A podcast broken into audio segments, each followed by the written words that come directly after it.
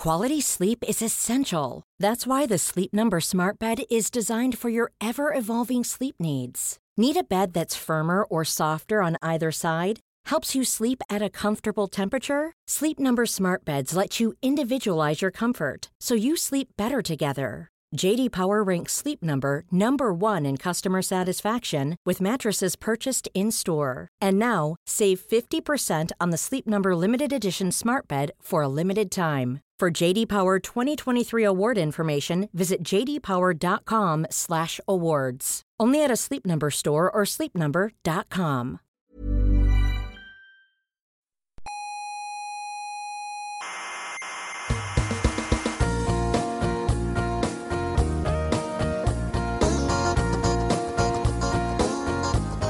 Aquí comienza Coffee Break, la tertulia semanal de la actualidad científica. Solventaréis hoy todas las dudas acerca del universo que se ha formulado la humanidad desde el principio de los tiempos. Ah, Pregunto. no, todas, todas, no. Pues vaya tertulia. Saludos, cientófilos de la galaxia. Sean bienvenidas a la sala Omega del Instituto de Astrofísica de Canarias. Les habla Héctor Socas y esto es Coffee Break, Señal y Ruido, la tertulia de la actualidad de la ciencia. Estamos en épocas navideñas, que son fechas para pasar con la gente que más queremos, para reflexionar sobre las cosas importantes de la vida y sobre todo para comer, para comer mucho. El caso es que la historia de esta fiesta tiene mucha vinculación con diferentes aspectos científicos que son sumamente interesantes. Los que están suscritos al podcast habrán visto ese audio de regalo que subimos el día de Navidad, con una serie de explicaciones sobre el origen de estas festividades y su relación en particular con la astronomía. Bueno, pues hoy vamos a tirar un poco más de ese hilo, vamos a continuar con esa temática y hablaremos de una de las estrellas más famosas de la historia, después de la de Tabi y la del Sol, que es la estrella de Belén. Y les aconsejo que no se la pierdan, porque eh, ustedes hagan lo que quieran, pero les digo, vamos a hablar con Juan Antonio Belmonte, y ahí lo dejo. Y luego vamos a comentar algo, no mucho, pero eh, algo sobre una polémica muy divertida que ha estado, eh, se ha estado tejiendo entre los mentideros científicos y bueno, ha sido un poco la comidilla de estas últimas semanas. Igual lo han visto por ahí, eh, en redes sociales, es la controversia del no ligo macho y que detrás de este título tan divertido, pues mm, lleva toda una discusión eh, muy acalorada sobre si la materia oscura podría ser en realidad un montón de agujeros negros primordiales. Luego les contamos de qué va todo esto. Pero, eh, sobre todo, yo quiero aprovecharme de que estamos eh, en estos días, que son días de reconciliación y de redención, para intentar redimirme de un par de, bueno, de pequeños pecados que hemos cometido últimamente, en particular con el mundo de la astronomía amateur, que igual no hemos estado ahí muy finos. Así que yo creo que si hago acto de contrición, con lo buena gente que son, y, más en estas fechas, seguro que me van a perdonar. Vamos a ver, yo creo que sí. Pues venga, ahora nos metemos en materia, pero primero les recuerdo que nos pueden escuchar en iVoox o en iTunes. Que ustedes hagan lo que quieran, pero lo ideal siempre es suscribirse, porque así tienen nuestro programa siempre disponible en su móvil y no cuesta nada. Toda la información sobre cómo pueden suscribirse está en nuestra página web, que es señalirruido.com, ahí con la ñ y todo, no pasa nada. Ahí tienen también todos los episodios de nuestro programa y también las referencias eh, de los temas que tratamos por si quieren ampliar conocimientos. Y está la banda sonora del programa y el enlace al club de fans y en fin toda la información que puedan necesitar. Recuerden señalirruido.com. Si quieren contactar con nosotros, dejarnos eh, preguntas, mensajes, críticas, lo mejor es que lo hagan en redes sociales. Estamos en Twitter y en Facebook y eh, también, si quieren, nos pueden escribir mensajes a la dirección de correo oyentes.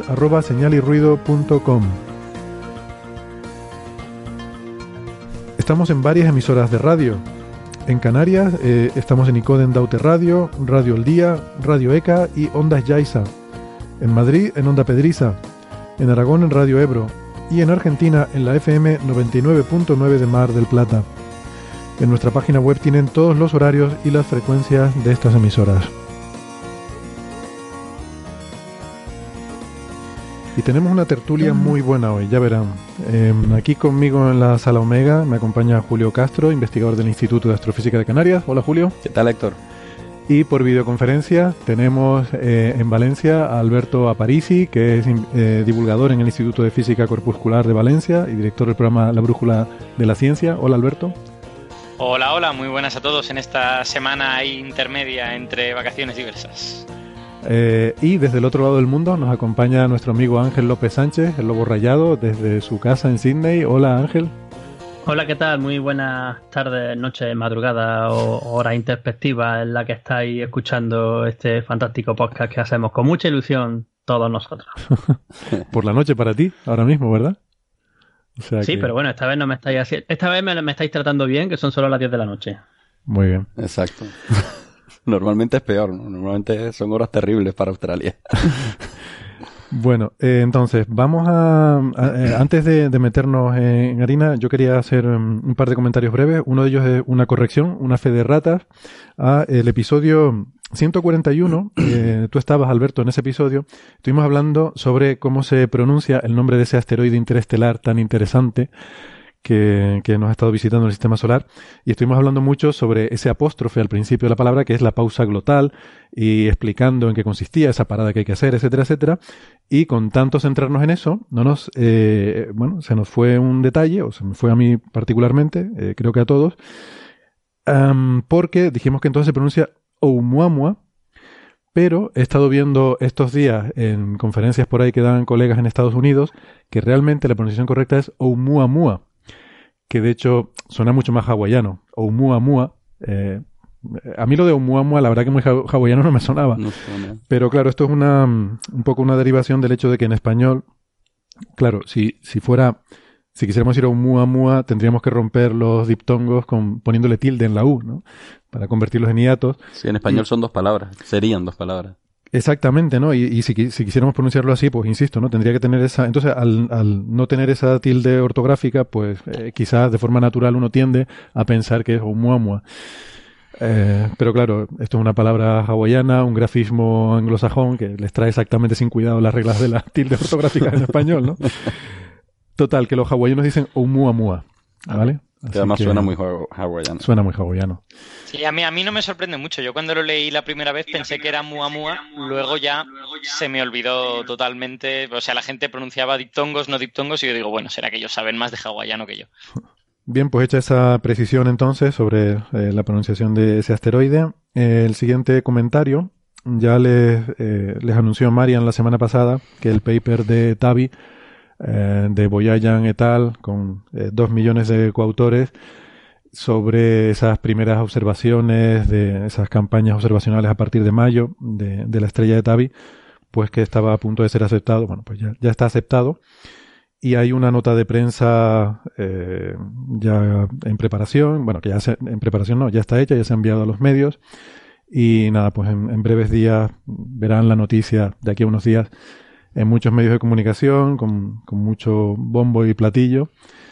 Em, verán esa, esa nota de prensa. Pero vamos, la gente que, los oyentes que han estado siguiendo el desarrollo de la historia aquí en nuestro programa, pues no creo que les vaya a sorprender mucho lo que. Quizás les sorprenda algunos titulares, porque yo me sospecho eh, que los titulares. Volveremos a, las andadas. Los titulares, los titulares van a ser buenos, porque además el título de la nota de prensa es un poco, es un poco curioso, pero bueno.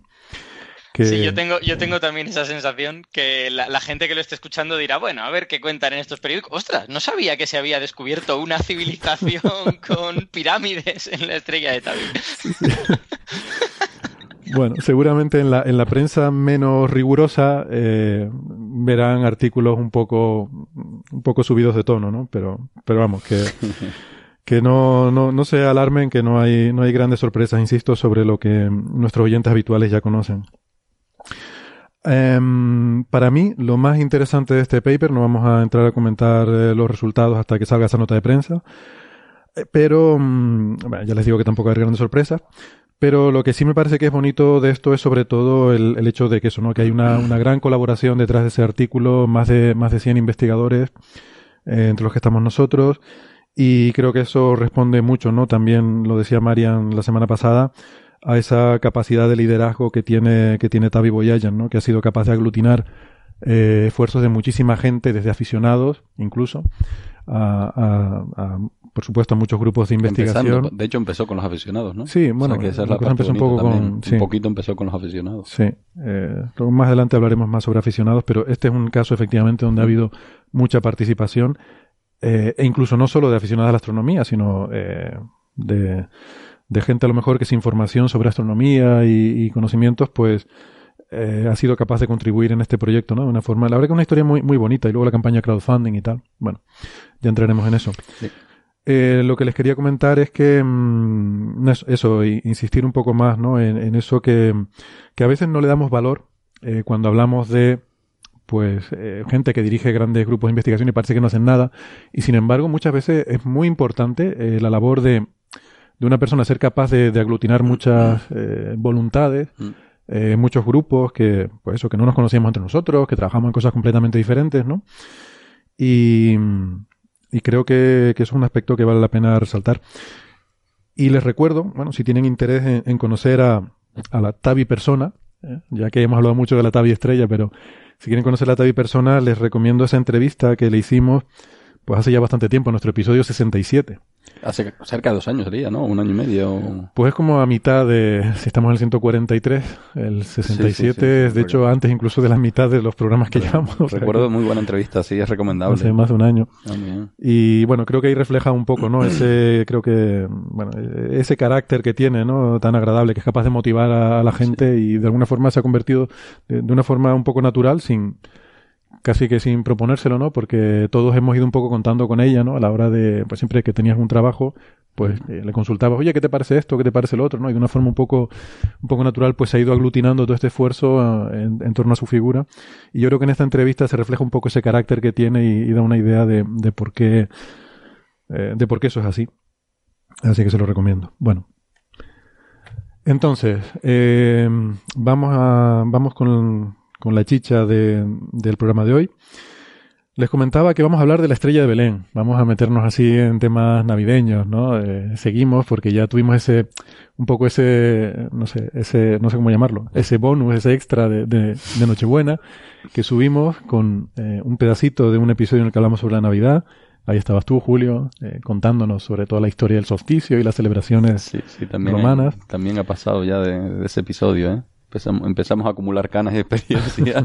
se da cuenta uno al, al ver para atrás. Pues para seguir con el tema navideño, queríamos hablar un poco sobre la estrella de Belén, eh, que es un, bueno, e-, es un tema muy interesante desde muchos puntos de vista. Y, claro, aquí contamos con el lujo de poder disponer de, Juan Antonio Belmonte y poder hablar con él, que es una persona que sabe mucho de, muchas cosas, pero en particular de, de orquestronomía y de, todas estas áreas eh, un poco difusas en las que se mezcla la historia con la astronomía. Y entonces, pues si les parece, vamos a poner esa, esa entrevista que grabamos hace, hace un par de días con Juan Antonio. Y eh, bueno, sobre, sobre esta historia de la estrella de Belén. Y ahora, a vuelta de la entrevista, pues eh, la comentamos. Venga. Juan Antonio Belmonte, bienvenido de nuevo a Coffee Break. Hola. Un placer, como siempre. Juan Antonio es investigador de, aquí en el Instituto de Astrofísica de Canarias, experto en, astrofísica, en egiptología y en arqueoastronomía. Así que, eh, pues nada, ¿quién mejor para preguntarle por esta cuestión de, de la estrella de Belén, la estrella de la Navidad? Según la tradición católica, bueno, cristiana. Cristiana en general, sí. Cristiana en general, pues es la estrella que llevó a estos tres eh, magos originariamente, ¿no? Primero eran eh, magos, luego reyes. Mm, eran magos y no dice que fueran tres. Eso es tradición posterior, de hecho, también. Ah, no lo sabía. El Evangelio menciona a los magos de Oriente, menciona a la estrella de Belén, pero no menciona que fueran tres, eso lo dicta la tradición posterior. Vale sobre todo uno de los evangelios nócticos que es de la infancia de Jesús. Vale, entonces vamos a empezar un poco más atrás. Entonces, eh, la pregunta, yo supongo que la primera pregunta es si realmente existió una estrella de Belén, eh, si, si, es un, si se puede considerar un hecho o si puede ser no lo sabemos, leyenda. No lo sabemos. La estrella solo aparece mencionada en el Evangelio de Mateo. Eh, que es quizá siempre casi todos los especialistas reconocen que el Evangelio de Mateo es el que plantea un Jesús más humano, ¿no? más humano que luego se eleva a la divinidad, pero no es como el Evangelio de San Juan, en que desde el principio ya Jesús es prácticamente una divinidad, ¿no? Entonces lo presenta como humano y era relativamente frecuente en Oriente Medio, en aquella época, que el nacimiento de grandes personalidades fuera anunciado por eventos estelares, ya fuera por un cometa, ya fuera por aparición de una estrella brillante. Entonces, el hecho pudo u ocurrir de verdad, o simplemente fue ser un añadido, digamos, culto que Mateo incluyó en su Evangelio para darle mayor prestancia al nacimiento de Jesús, ¿no? Problema que no sabemos si es cierto o no. Y eso ha hecho que durante siglos haya habido esfuerzos sesudos por probar que la estrella de Belén existió y por tratar de demostrar qué era la estrella de Belén. Y hay hipótesis para todos los gustos, ¿no? Desde quien postula que fuera un cometa, eh, hasta quien habla de una nova o una supernova y han estudiado los registros chinos. Hay quien dice que en realidad es una conjunción de planetas en una constelación zodiacal especialmente significativa, en particular en la de Pisces. Es decir, ha habido hipótesis de, de todos los colores y ninguna de ellas ha conseguido hasta ahora afirmarse como la más, como la verdadera, por supuesto que no, ni siquiera como la más probable, ¿no? Entonces, eh, por una parte tenemos que era habitual culturalmente que una figura de gran relevancia histórica estuviera asociada con algún evento astronómico, real o, imaginario, entiendo, o, o, si tenía que ser algo real. Quiero decir, se, no sé, nacimientos de reyes, imagino. ¿Se buscaba algo real que hubiera ocurrido en el cielo? El caso más evidente que tenemos es el de Mitidrates VI, rey del Ponto, que estuvo a punto de conseguir expulsar a los romanos de Asia, aunque fue finalmente derrotado, estuvo en guerra permanente con los romanos durante casi 60 años, ¿no? O sea, fue una guerra muy dura para, para la República Romana y en sus monedas él se hace representar o hace representar un cometa un cometa que habría estado asociado en algunos casos a su nacimiento, en otros casos a la fecha de su coronación. Es decir, que de alguna manera eh, ese cometa habría sido relevante para eh, el que Mitídrates consiguiera alcanzar eh, el poder que llegó a alcanzar, que fue mucho, ¿no? Hay más ejemplos. Por ejemplo, Antíoco I de Comagene, pero, pero ese cometa, perdona, era, era real, o sea, existió ese cometa y eh, se asoció a esta figura. No hay otra evidencia aparte de las propias monedas de Mitrídrates de que ese cometa existiera. Es decir, se ha especulado, se ha especulado qué cometa podía ser, si algún cometa pasara ahí. Tampoco sabemos la fecha exacta con precisión del nacimiento de Mitrídrates, cosa que también ocurre con Jesucristo, puesto que sabemos que Jesucristo nació como mínimo cuatro años antes de Cristo. Es decir, hay una incongruencia en el calendario. Entonces, pues no se sabe a ciencia cierta. Como claro, te es parte del problema, porque intentar buscar un evento astronómico en una fecha que es incierta de por sí. En una fecha que es incierta de por sí. Porque la barra de error son varios años, entiendo, ¿no? Eh, son, son, varios años, ¿no? Eh, generalmente se suele pensar en el año sexto antes de Cristo, pero no hay ninguna prueba de ello.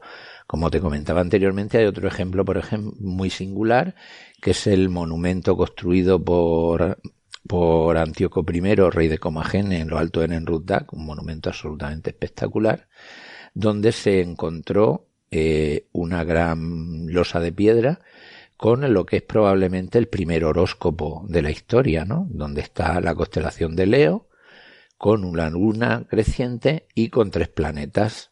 Está Mercurio, está Marte y está Júpiter.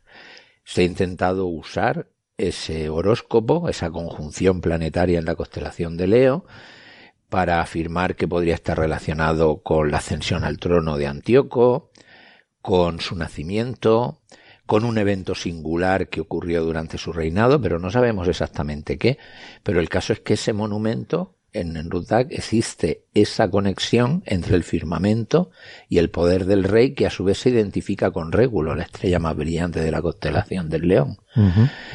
Es decir, que tenemos todo un batiburrillo ahí en Oriente Medio en el siglo I antes de Cristo que, ciertamente pudo inspirar a Mateo en inventarse la existencia de la estrella de Belén o en el caso de que el personaje de Jesús existiera de verdad, pues que efectivamente hubiera algún evento astronómico que se quisiera asociar de alguna manera a su nacimiento sin saber exactamente cuándo éste se había producido. Puesto que en su momento Dionisio el Exiguo en el siglo VII calculó la fecha supuesta del nacimiento de Jesús, que es las fechas que nosotros seguimos hoy en día con nuestro calendario, para establecer las fechas antes de Cristo y después de Cristo, pero sabemos, por ejemplo, por los evangelios, que Jesús nació durante el reinado de Herodes. Y se ha fijado claramente que Herodes murió como mínimo en el 4 antes de Cristo. Es decir, hay una incongruencia eso, eso además, esa anécdota la recuerdo mucho justamente del, del curso de doctorado que tú nos dabas, del que yo fui alumno. Eh, El curso de doctorado sobre arqueoastronomía, ese, ese fue un ejercicio además que, que, planteaste, ¿no? Y recuerdo estar ahí en la biblioteca buscando información sobre esas fechas y efectivamente me sorprendió mucho descubrir que Herodes eh, creo que murió en el año 4 antes de Cristo. En el año 4 antes de Cristo. Por tanto, si, pone una cota. claro, si los evangelios tienen razón, Jesús como mínimo pues tuvo que nacer e igual. Nosotros celebramos la Navidad en la fecha en que la celebramos pero sin embargo es altamente probable que el mm. nacimiento de Jesús se produjera en primavera o verano. Sí, nosotros celebramos la Saturnalia. Nosotros celebramos el solsticio de invierno, de hecho, es lo que celebramos, ¿no? No tanto la Saturnalia romana. Solis invicti, ¿no? El dies Natalis Solis Invicti, pero ese es del culto de Mitra. yo abogo porque eso se recupere. Sí, sí, sí, eso es el culto de Mitra, ¿no? Pero es que eso, eh, pero es que Jesús es una divinidad solar, no hay más que ver cómo se le representa con un gran con esos rayos radiantes con esos rayos radiantes y con un y con un símbolo solar detrás de su cabeza no o en el propio evangelio se le menciona como el sol de justicia no pero siempre eh, tiene sentido, ¿no? O sea, siempre tu, tu, dios rey siempre tiene que estar asociado al sol, ¿no? Si los dioses eh, son están en los cielos y, y, están simbolizados en el paisaje celeste, ¿no? El sol es el, es el astro rey. No necesariamente. Por ejemplo, la relación, la religión judía, judaica mm, es posible que originariamente fuera astrolátrica, pero desde muy al principio eh, se convirtió en una, eligió una divinidad sin nombre y sin representación física, ¿no? Curiosamente el cristianismo cuando, que es un judaísmo romanizado, al romanizarse pues tiene que competir con los dioses romanos y se tiene que humanizar. Y entonces aparecen las figuras humanas de, de, la nueva divinidad. Y luego además, como el culto al sol invicto era uno de los cultos más importantes en la época tardía del imperio, pues era a esa divinidad a la que había que batir. Qué mejor que asimilarla, ¿no? Claro, y toda esa simbología supongo que estaría ahí, ¿no? Y toda esa simbología estaría ahí. Es decir, el personaje de Jesús, desde el punto de vista astronómico, no voy a entrar ni en cuestiones teológicas ni sociológicas, desde el punto de vista astronómico, es una especie de compendio de todas esas personalidades anteriores a las que se asociaba cuestiones astronómicas al dios Mitra, que fue su principal competidor. Mitra es conocido por la tauroctonía, una imagen en la cual mata a un toro que es la constelación de Tauro, ayudado por otra serie de, de, elementos animales como un escorpión, una serpiente, que es un perro, que son las constelaciones de la hidra, del can mayor y de la hidra, el can mayor y escorpión, ¿no? O sea, la astronomía, la, o sea, esos dibujos, esos dibujos imaginarios en el cielo se remontan, eh, tan antiguo hasta, hasta el culto de Mitra, ¿no? Hasta el, no, y, más allá. y, más allá. O sea, la mayor parte de las constelaciones nuestras proceden de, de la noche de los tiempos y como mínimo de, de Mesopotamia, ¿no? Como mínimo de Mesopotamia, salvo algunas de ellas, como por ejemplo Leo, que es posible que naciera en Egipto como tal constelación, asociada al culto real.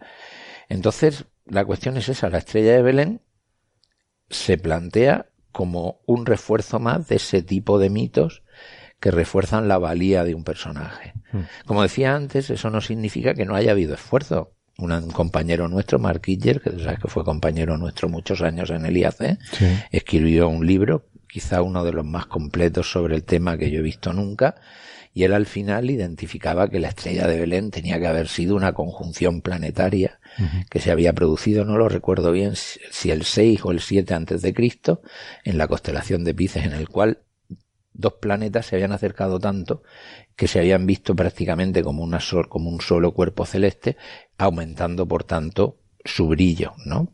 De forma que hubiera sido llamativo, ¿no? Mm. El hecho de que los magos, eh, los magos fueran los sacerdotes de la religión zoroástrica de Persia, que también eran conocidos por ser observadores del cielo, pues un poco relacionaría toda esa fenomenología, ¿no?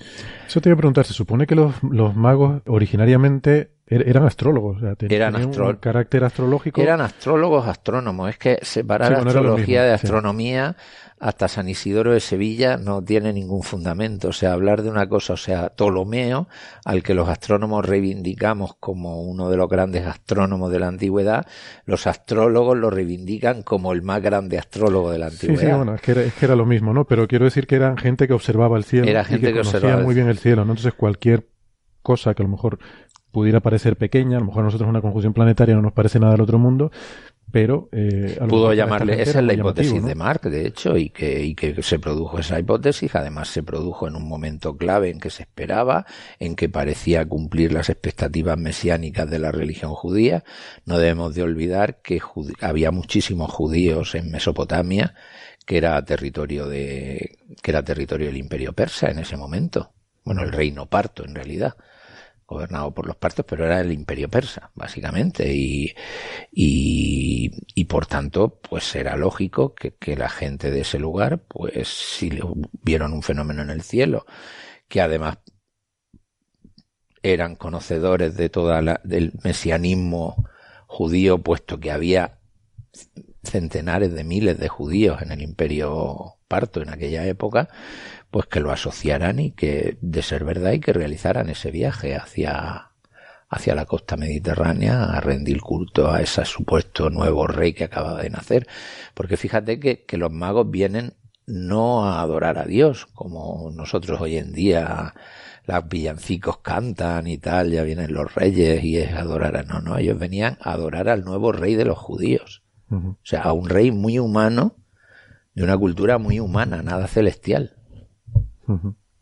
Pero eso implicaría que, tuviéramos un cierto conocimiento eh, de que eh, no sé, o sea, es que no, me cuadra mucho el, encaje histórico, ¿no? O sea, yo entiendo que ellos podían estar esperando, pues eso, alguna figura, eh, ¿no? Un, rey que van a hacer o lo que sea, ¿no? Entonces, algún fenómeno llamativo en el cielo les llama la atención y los pone en camino. Y les pone en camino. Vale.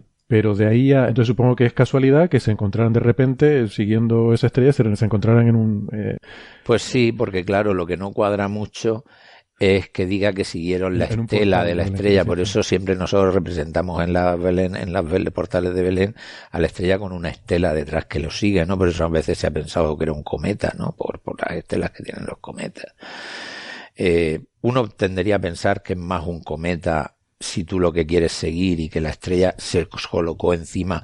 O sea, toda la serie de fenomenología que describe Mateo asociado a, la estrella de Belén, desde el punto de vista astronómico es prácticamente imposible. Es prácticamente imposible, igual que la mención en, en jueces de, de que el sol se paró en la batalla aquella famosa con Josué que, que, hizo que el geocentrismo estuviera en boga en la iglesia durante siglos, ¿no? Cuando no se sostenía ni de, de ninguna manera, ¿no? Eh, no hay, no, no hay explicación plausible, o sea, una conjunción, los planetas no se mueven y van señalando el camino, o sea, Sí, sí. Pero sí que hay, parece que por, por otros eh, sucesos históricos, ¿no? De determinada batalla, pues que un cometa colgaba sobre una ciudad, entonces ya eso era un presagio eh, que por una parte desanimaba a los que estaban defendiendo la ciudad y animaba a los que la atacaban. Eh, claro, un cometa está en el cielo y se mueve con la bóveda celeste, pero de alguna forma hay alguna asociación psicológica cuando lo ves en el ah, horizonte como que está... Eso está claro. Sitio, ¿no? Colón lo usó en el descubrimiento de América en, en, lo que hoy en día es la República Dominicana, en la española, él usó un, sabía que se iba a producir un eclipse de sol y él usó su, ese eclipse de sol para, para demostrar su poderío a aquellas gentes a las que quería dominar y conquistar. Y ha sido relativamente frecuente. Eh, Talid de Mileto decía que hubo un eclipse que paró una batalla entre lidios y medos en el siglo VII antes de Cristo, ¿no? efectivamente fenomenologías astronómicas relacionadas con esos eventos, las hay. En las crónicas hititas, por ejemplo, se menciona en la crónica de un rey de Mursili II, se menciona el hecho de que cuando él estaba batallando en uno, en las fronteras del imperio hitita, eh, se produjo un fenómeno solar, que no sabemos, un fenómeno solar, un mal presagio asociado a un fenómeno solar, que no sabemos exactamente qué es, pero que por ejemplo hemos usado pensando que es un eclipse para tratar de fechar el reinado de Mursili. Y de hecho su, la viuda de su padre, que no era su madre, era una, una segunda esposa, intentó dar un golpe de estado para destronarlo basándose en que los eclipses de sol eran algo negativo para, para el soberano. O sea, siempre la un mal presagio. Los, cometas, ¿no? Siempre han presagiado caída de pueblos. ¿No hubo algo también con los conquistadores uh, en América? No sé, te diría que en México, ¿no? Con los aztecas. ¿No, hubo también un cometa? No, los aztecas. Sí, hubo un cometa poco antes de la llegada de los españoles que cuando Moctezuma lo vio en el cielo Exacto, se asustó. Moctezuma, ¿no? Que entonces ya se quedó sumido en una depresión. Sí, y al poco, como un mal presagio, como un mal presagio al poco tiempo llegó los conquistadores y además el problema que tuvieron, que tuvo Moctezuma es que identificó a Cortés con Quetzalcóatl, ¿no?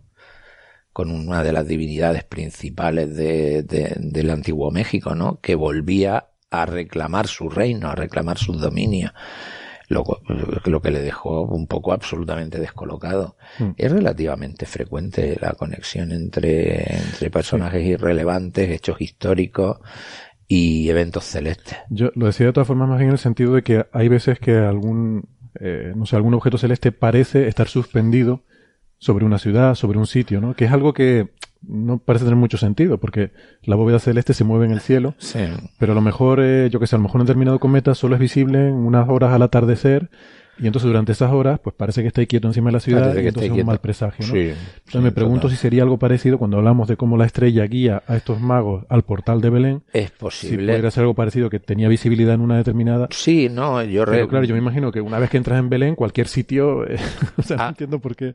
Ah, precisamente. Mateo dice que la estrella se detuvo sobre el portal. Eso. Pero eso astronómicamente no tiene Astronómicamente mucho no tiene mucho sentido. Es muy o sea, que te puedes imaginar. A no ser que, fuera una nave extraterrestre, ¿no? Como dicen algunos, ¿no? Bueno, en la, en la vida de Brian, efectivamente. bueno, pero que.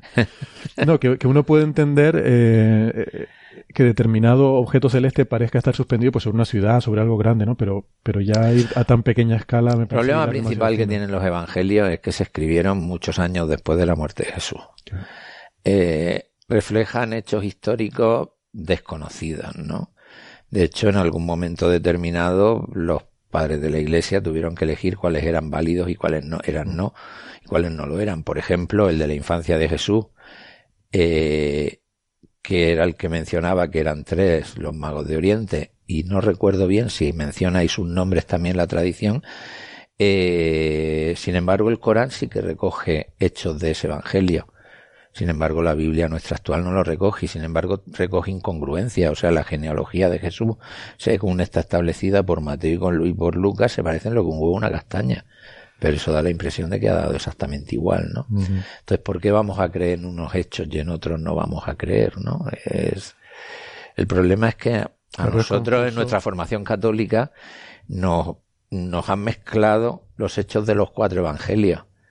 Es decir, no, generalmente no nos dejan leerlo. Tú fíjate que en la iglesia, por ejemplo, se leen párrafos del Evangelio, pero siempre aislados, ¿no?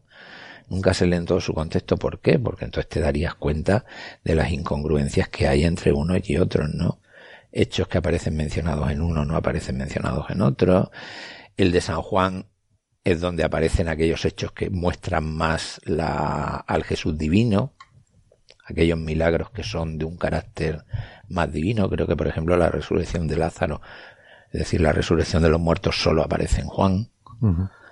y, y Mateo es el más humano. Entonces, pues Mateo, como era el más humano, pues convirtió a Jesús en un rey humano. Un rey humano cuyo nacimiento fue previsto, eh, anunciado por una estrella.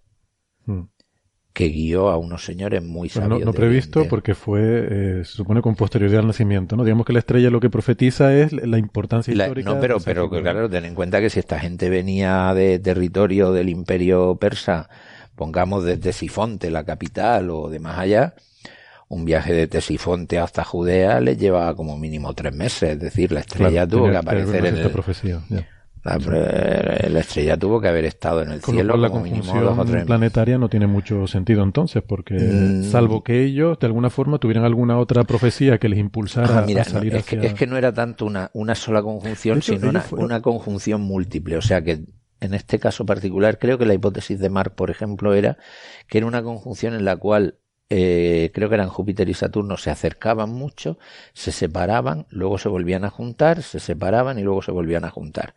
Todo eso a lo largo, y, ese proceso sí que puede llevar, Un, periodo de meses, ¿no? En, esa fenomenología, porque Júpiter y Saturno se mueven relativamente lentos en el cielo, ¿no? Uno con un periodo de 12 años y el otro con un periodo de 30, ¿no? Por tanto, si les pilló justamente en el momento de la retrogradación, de uno u otro, o de ambos, pues se puede dar esa fenomenología de una triple o doble conjunción, ¿no? Y eso sí que puede llevar varios meses, y mm. por tanto haber explicado el tiempo que tardaron los magos en llegar desde, desde su lugar de origen. Hoy en día nosotros, al representar siempre a uno como rubito, a otro como morenito y a otro como negrito, pues hoy en día tenemos a pensar que eran de países distintos, pero y generalmente se habla pues que si Melchor procedía de procedía de Gaspar procedería de Persia, eh, Baltasar procedería de Yemen y Melchor pues ahora mismo no me acuerdo, pero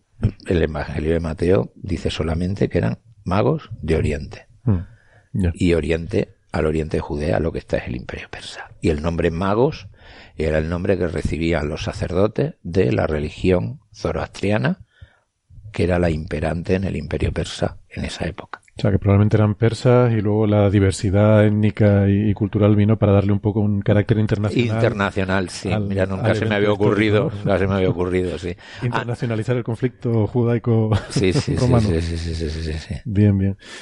Eh, pues bueno, pues nada, yo creo que ese sería un poco el resumen. Entonces lo que hay es mucha mucha incertidumbre, ¿no? Pues toda. Recomendamos entonces al que tenga interés el libro de nuestro compañero. Sí, hombre, ya que estamos. Mandamos un eh, saludo a, a, Mar, que hace mucho ah. tiempo que, que no que no lo vemos, la verdad. Sabes que yo, vamos, además tengo eh, ya que estas son fechas así entrañables y con su punto de nostalgia, eh, a mí de niño mi padre me, me traía a Santa Cruz, yo vivía en Nico, un pueblo a 60 kilómetros, eh, para ver, eh, bueno, cuando había algún tipo de evento cultural relacionado con la astronomía, porque ya me interesaba mucho de pequeño, y recuerdo ir a charlas de Mark Kidger. No recuerdo sobre qué pensaban, eh, pero es probable que alguna me tragara sobre la... Es posible que te tragaras alguna, porque siempre fue un tema que a él le fascinó.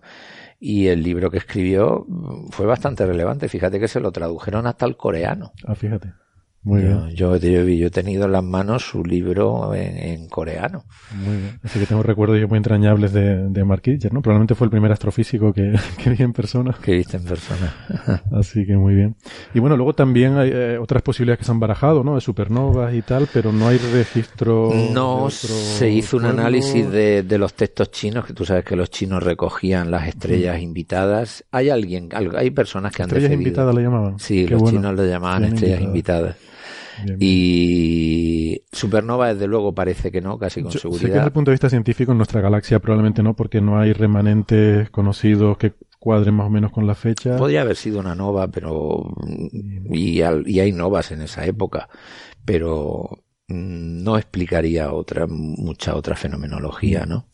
Y luego siempre la explicación de cometas siempre está ahí porque podrían ser cosas de, un paso, además sin saber exactamente la fecha. Claro, pero se ha hablado hasta del cometa Halley, pero claro, no, podría ser cualquier cometa que pasara. Cualquier cometa que fuera con, con, órbita hiperbólica y que nunca y que nunca o que cambiara, que haya cambiado de órbita desde entonces por algún encuentro planetario, es que, realmente es imposible retrotraerse sin, Es muy complicado, es tremendamente complicado. Vale, pues lo dejamos entonces en el terreno de lo incierto, que es como está la cosa. La ciencia no tiene todas las respuestas. La ciencia no tiene todas las respuestas. Se hace lo que se puede. Y tratar de usar a la ciencia para explicar la religión en muchas ocasiones suele ser un... Suele ser mala idea. Suele ser muy mala idea, sí. bueno, aquí estábamos solamente hablando de un evento astronómico de, registros históricos, ¿no? Intentar ver si cuadra con alguna De todas formas, yo con lo de la estrella de Belén siempre digo la frase esa que tanto dicen los italianos, ¿no?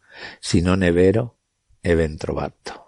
Es decir, que aunque no sea cierto, no deja de ser hermoso, ¿no? Vale. Por la poesía que contiene. Muy bien. Pues, pues, lo, pues con eso nos quedamos. Eh, nada, nos gustaría haber dado una respuesta más eh, precisa, pero, pero, en fin, la ciencia nos cuenta las cosas como son, lo que sabemos y lo que no sabemos.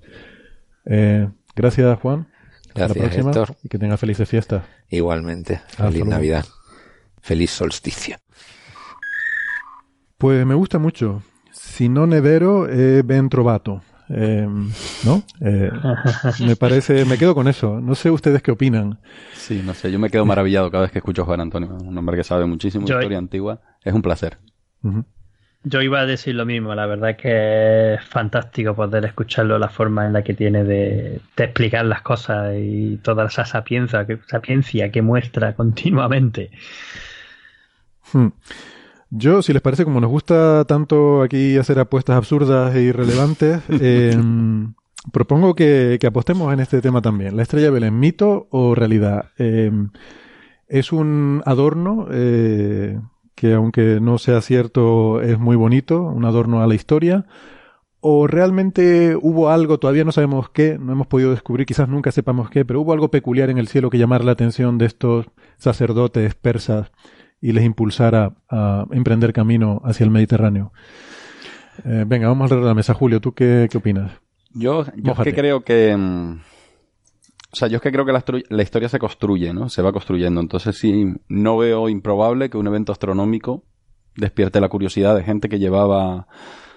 Es que claro, los sabios persas eran muy sabios porque heredaban una tradición, venían, heredaban la tradición de Babilonia, que a su vez heredaban la tradición de la antigua Sumeria, porque el imperio babilonio termina pues cuando entran los persas allí, ¿no? Que es de donde vienen estos magos. Y realmente sí sabían, esta gente sabía predecir eclipses, esta gente sabía, se ha llevado Perdona, Por favor, Neferchiti, corrígenos si hay algo aquí que, estemos diciendo que no sea. Pero realmente sabían, entonces no, tampoco uno puede imaginarse algo así como que cualquier evento les sorprendiera tanto como para no saber explicarlo. Ellos estaban familiarizados con lo que ocurría en el cielo.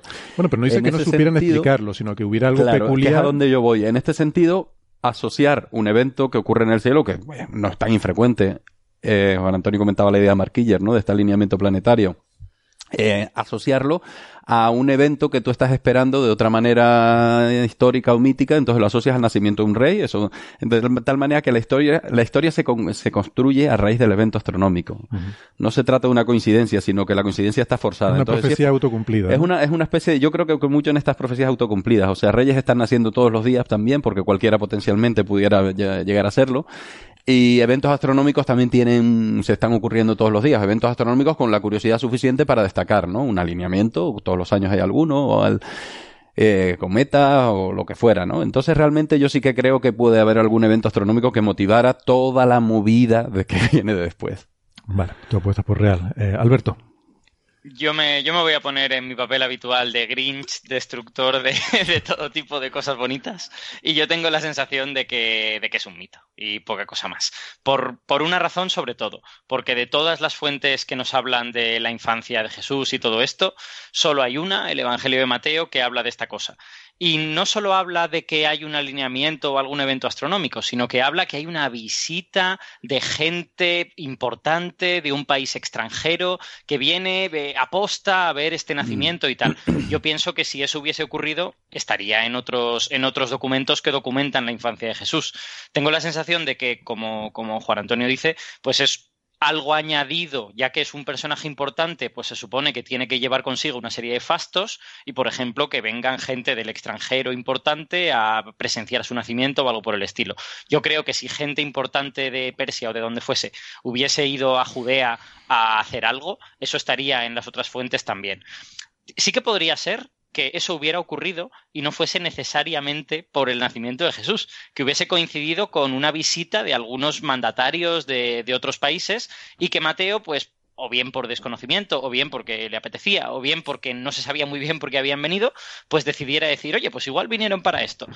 Eh, es decir, yo creo que ahí como mínimo hay algo más que lo que cuenta Mateo. Tengo la sensación de que si fuese una visita ex profeso para esto, estaría en las otras fuentes también. Vale, entonces Alberto dice que mito. Eh, empate a uno. Eh, Ángel, ¿cuál es tu opinión? Uf, mi opinión. Es que a mí esta historia siempre me ha gustado mucho. Ah, perdona. Ya no solo porque... Tú habías hablado en tu, en, tu en tu podcast, ¿verdad? Sobre, eh, sobre esta historia. Me suena que me, comentaste. Sí, sí. he, hablado, he hablado en el podcast que, hago mensualmente aquí en, Radio SBS Australia. He escrito para el artículo, para un artículo dominical en el periódico de Diario Córdoba y además un tema que he tratado en otras ocasiones en los últimos años. Porque es un tema que a mí particularmente siempre me ha llamado mucho la atención, eh, también por la tradición que yo tenía de, mi familia y en Córdoba de montar el Belén. Y yo con 12 años ya estaba poniendo las constelaciones como tenían que estar y ponía mi estrella que además se movía. Qué bien. Pues una cosa que le tengo, le tengo, le tengo bastante, eh, le tengo bastante cariño y le tengo tal. Pero claro, es que conforme uno se va haciendo quizás más, mayor o más piensa más o intenta eh, extrapolar o sacar un poco más mejor de conclusiones o ver las cosas de un poco de, distintos puntos de vista, más me parece que sea también un mito a que haya pasado de verdad. Por más que me hubiese gustado que hubiese pasado de verdad, por más que también sea simplemente por eh, marcar algún acontecimiento especial, ¿no? En este caso, el nacimiento de Jesús que como muy bien ha reiterado Juan Antonio, tampoco se sabe cuándo pasó. Claro. No tenemos eso claro, no tenemos eso claro. Por lo que ponerse a buscar cosas astronómicas que pudieran coincidir con la posible fecha en la que nació Jesús, pues todavía es más, más complicado. Y sinceramente, ya que es, eh, comparto lo que ha estado comentando Alberto, es que parece que cada vez más tipo eso, no un, un mito. Por más que alguna parte de mí me gustaría decir que no, eh, posiblemente al final sea, sea algo de eso. Pero nunca, nunca, posiblemente nunca lo podremos saber de verdad. Si, si hubiese sido, yo comparto la opinión de que posiblemente lo más seguro hubiese sido una de estas conjunciones astronómicas, particularmente esa triple conjunción, o sea, que se encuentran en muy poco espacio de tiempo tres veces Júpiter, el planeta Júpiter que representa al rey, con el planeta Saturno que representa la justicia, sobre la constelación de Pisces, que es la constelación de los judíos, que he visto desde, Persia hacia Jerusalén, eh, o sea, desde Persia se vería hacia, hacia el este, eh, hacia, perdón, se vería hasta hacia el oeste, por donde se, se, vería salir la, dirección a Judea, ¿no? A dirección a, a, Israel. Y eso pasó en el año 7 antes de Cristo que es precisamente la que comentaba um, Juan Antonio, que eh, contó muy bien Marquis en su, en su libro. Em, no sé si queréis que os, diga dos o tres cositas más. Por, es que he, intentado compilar todas las posibles explicaciones. Y tengo un párrafito. Déjame que haga solo un pequeño comentario añadido, añadido a esto que tú dices.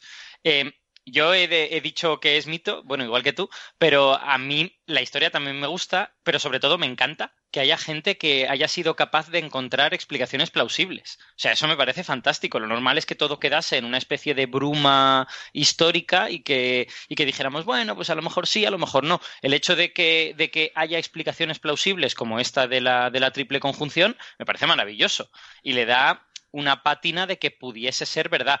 Eh, yo, yo, de hecho, ya veis que renuncio a los argumentos astronómicos para decir si es, si es realidad o mito y prefiero los argumentos historiográficos o documentales, ¿no? Que, creo que son los que más tenemos ahí. Sí, claro, yo también quería añadir una cosita antes que yo es que parto de eso. Yo creo que no es tan, no es tan imposible que un evento astronómico relativamente espectacular movilice a, a, lo que eran astrónomos en la época.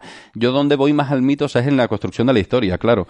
Tú luego eso lo asocias a lo que sea. Lo podías haber asociado al nacimiento del rey de los judíos o lo podías haber asociado a cualquier cosa, a la que te viniera bien, la que estuvieras esperando. Entonces yo el mito lo apoyo más en la, en la construcción histórica. Entonces digo que la historia se construye. No me parece tan improbable que un evento astronómico como una triple conjunción planetaria entre meses, movilice a gente que llevaba dos mil años observando el cielo y por lo tanto les parece en sí mismo interesante y además eh, con una vocación adivinatoria. Esta gente miraba el cielo. Eh, la verdad es que los babilonios y los persas heredan esa tradición, eh, miran el cielo con una vocación adivinatoria pero sin grandes imposiciones cosmológicas. Por lo tanto lo miran de una manera muy neutra y les parece muy interesante cualquier evento de esto. No me parece improbable que haya movilizado a astrónomos de la época sacerdotes o en el rol que desempeñaran social, ¿no? Y luego la historia la construyes y por supuesto Mateo aprovecha que el río pasaba por aquí y, y, lo añade, ¿no? Es como poner las guindas a un pastel que ya estás construyendo, pues ya que vinieron unos reyes persas, ya que vinieron tal, ya que hay una conjunción astronómica, todo lo pongo junto. Da igual que esto fuera 10 años antes, 10 años después, yo lo pongo todo en el mismo pastel porque quiero dar relevancia al pastel. Sí, sí. y, no hay, que olvidar que los evangelios se escribieron un siglo después. Hmm de, que pasara todo esto. Por eso mismo, 10 años arriba abajo, un siglo después es, el mismo momento. Eh, eh, eh, y, y, más en esos tiempos tan distintos en el que la vida y la forma de, día a día era tan diferente como tenemos todo perfectamente registrado y lo que es noticia hoy deja de serlo al día siguiente. es la verdad que, que sí, que es una de, de las formas por las que habría que pensar esto mejor. Tú querías hacer unos apuntes, Ángel, sobre el tipo de, evento que podía ser. Si quieres, entonces, para terminar con la ronda, pues doy yo mi opinión sobre si es mito o realidad. Y luego seguimos entonces con los apuntes de Ángel. Eh, pues yo estoy un poco o mucho de acuerdo con, con la, la, argumentación de Alberto, ¿no? El hecho de que solamente uno de los evangelios nos hable de este evento me da que pensar que fue algo que, bueno, que le sonó bien a, Mateo, ¿no? Mm, Ángel. Pero, pero está, pero en otro evangelio, los apócrifos también aparece. Hmm. Y de hecho, en uno de ellos, bueno, lo ha contado, me parece a mí que también lo ha contado, lo ha contado ahora a Juan Antonio, ¿no? En uno de ellos, cuando se nombra y se dice que los, los magos eran tres. Eh, lo único que pasa que también esto es complicado porque es más historia y historia y historia de la religión, de cómo se construyó la Biblia, cómo se construyen y se seleccionaron los evangelios que al final se quedaron como, como la parte de la Biblia. Pero aparte de los cuatro evangelios de la Biblia, existen otros muchos más y muchos de ellos pues, pues también fueron escritos en aquella época, un siglo después, cuando se estaba empezando a evolucionar el, cristianismo, empezaba a crearse en verdad la religión, porque eh, en aquel entonces, en la época de Jesús, no estaba claro de que en verdad él fuera a, poner una religión y mucha gente, eh, incluido, por ejemplo, Pablo, eran más Ah, según tengo entendido, no soy historiador, pero según tengo entendido, eran más todavía judíos pensando en que en verdad era el Mesías que había venido de la Claro, es que ya tenían una religión. No, no poner una religión nueva, no ya tenían una, religión, nueva como fue sido luego el cristianismo. Y, cuando se dieron cuenta, ya además de que iba y no, no era el fin del mundo, como mucha gente había pensado, o se había pensado que el, el, siglo I iba a ser el final del mundo, tal y cual, y pasa todo aquello, y ya es cuando empiezan a hacerse las crónicas por, por escrito. Y hay muchos otros eh, escritos que no pasaron al canon de la iglesia. Y ahí hay también otras partes que están, que están recogidas. No han pasado por el, dogma del, eh, canon de la iglesia, simplemente por también por todas estas cosas de la ay, ¿cómo se dicen? Eh, no herejía, pero los, distintos eh, pensamiento sobre si Cristo era Dios o si era un hombre o era una cosa o la otra. ¿Cómo se decía en esta... Perdonad que se me haya ido el, el nombre. Entonces, pues claro, la iglesia cuando se constituyó, y esto ya pasó también 300, 400 años más tarde. ¿eh? Hmm. Eh, me parece a mí que incluso fue en el concilio de Nicea, o sea, en el mismo que se fijó lo de los hmm. calendarios, la parte del calendario para la época de Pascua y todo eso, fue cuando se dijo, bueno, estos son los evangelios que, que vamos a seguir, el canon, estos cuatro, y los demás pues decimos que son apócrifos y, y no se, no se siguen, incluso se destruyeron o se intentaron destruir muchos de ellos. Exacto. Entonces, esto es que es una historia, a mí, es que esta historia me me ha fascinado siempre. Me ha fascinado. Todo esto, historia antigua y conectándole también un poco con, la astronomía, con nuestros propios orígenes, con la forma en la que se ha desarrollado la civilización occidental y hemos llegado a nosotros y cómo, eh, al cabo, particularmente viendo, viniendo de, la época como España en los 70, 80, pues todavía la religión era muy, muy importante y yo fui, sin ir más lejos, educado en un colegio de cura. Pues eh, es una cosa que me ha llamado mucho la atención, pero claro, no soy el historiador, no tengo el conocimiento necesario para poder hablar con detalle de, todo esto. Simplemente comento lo que he ido leyendo y he ido eh, recopilando, ¿no? Como buenamente he intentado hacer. Sí, pero eso es así, efectivamente. O sea, están esos otros evangelios apócrifos que, mm. que no son oficiales, ¿no? Digamos. Pero Eh, entonces, a, lo que iba es eso, ¿no? Que por una parte está el tema de, de, la escasa repercusión cronística de este, de este supuesto evento y de esta visita de emisarios extranjeros, ya sean reyes o sacerdotes o lo que sea, pero embajadores extranjeros. Creo que de hecho originariamente iban a ver a Herodes, ¿no? Eh, a preguntarle por el, por el rey judío que había nacido. Herodes le dice, a mí que me cuenta. yo esto no tengo ni idea. eso se dice en Mateo. Eso está en Mateo. Mateo 2.2 es ¿dónde está el rey de los judíos que ha nacido? Eso le dicen los reyes a Herodes.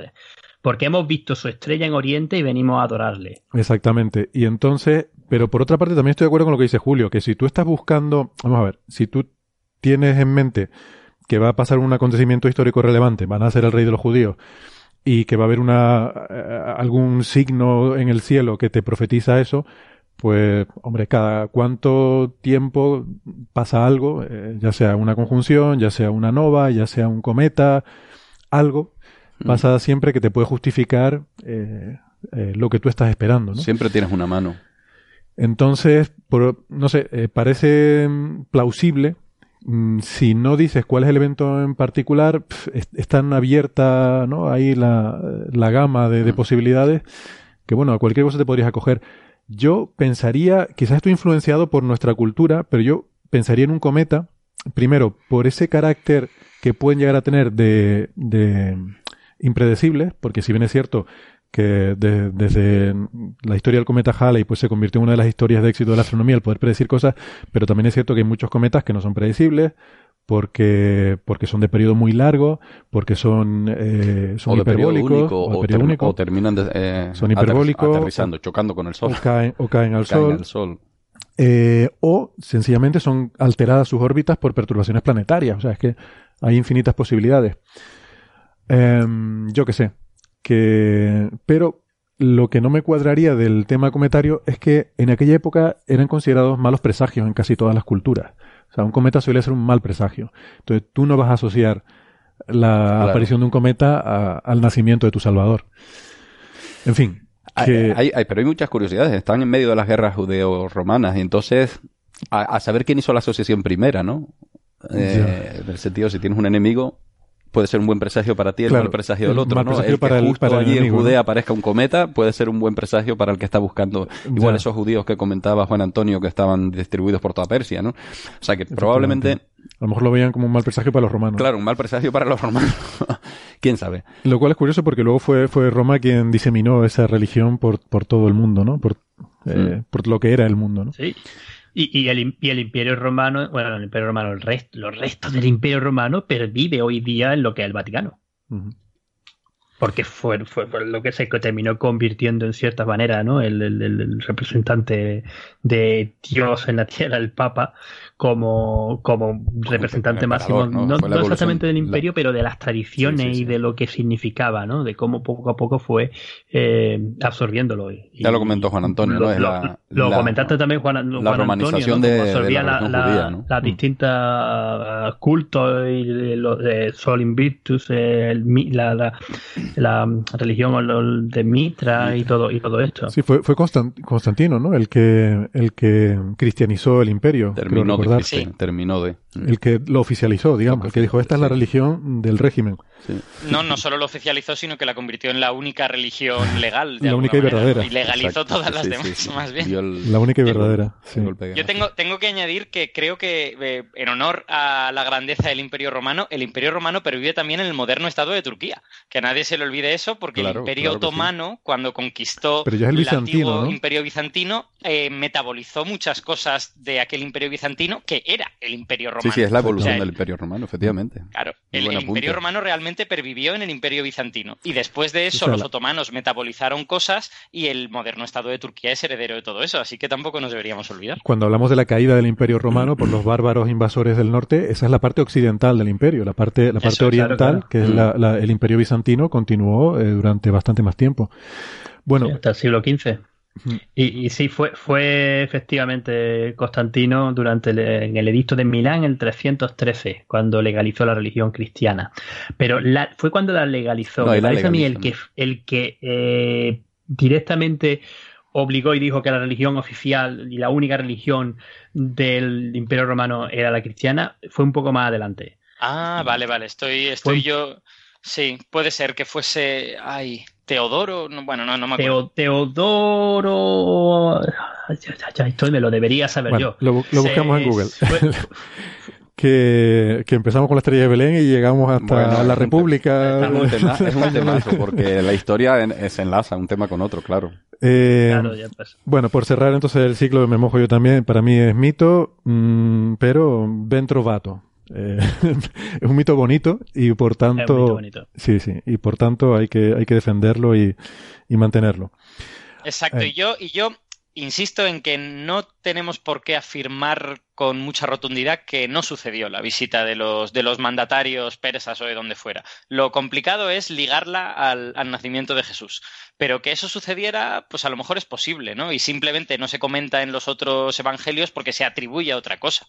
A mí lo que me suena poco plausible es que los emisarios persas acabaran en un pesebre pobre de la ciudad de Belén. O sea, yo eh, me, encuentro plausible que se reunieran con Herodes, le preguntaran dónde está el rey este y tal, y luego ya el resto, que fueran diciendo estrella hasta llegar a un sitio donde había una vaca y no sé qué. La historia está llena de mitos, obviamente. Ahí esa parte es la que parece menos El que no venga registros también depende de la relevancia que se le diera en el momento. Una, la relevancia se le pudo dar a posteriori. Entonces eso no anula el hecho. El hecho se puede dar, pero...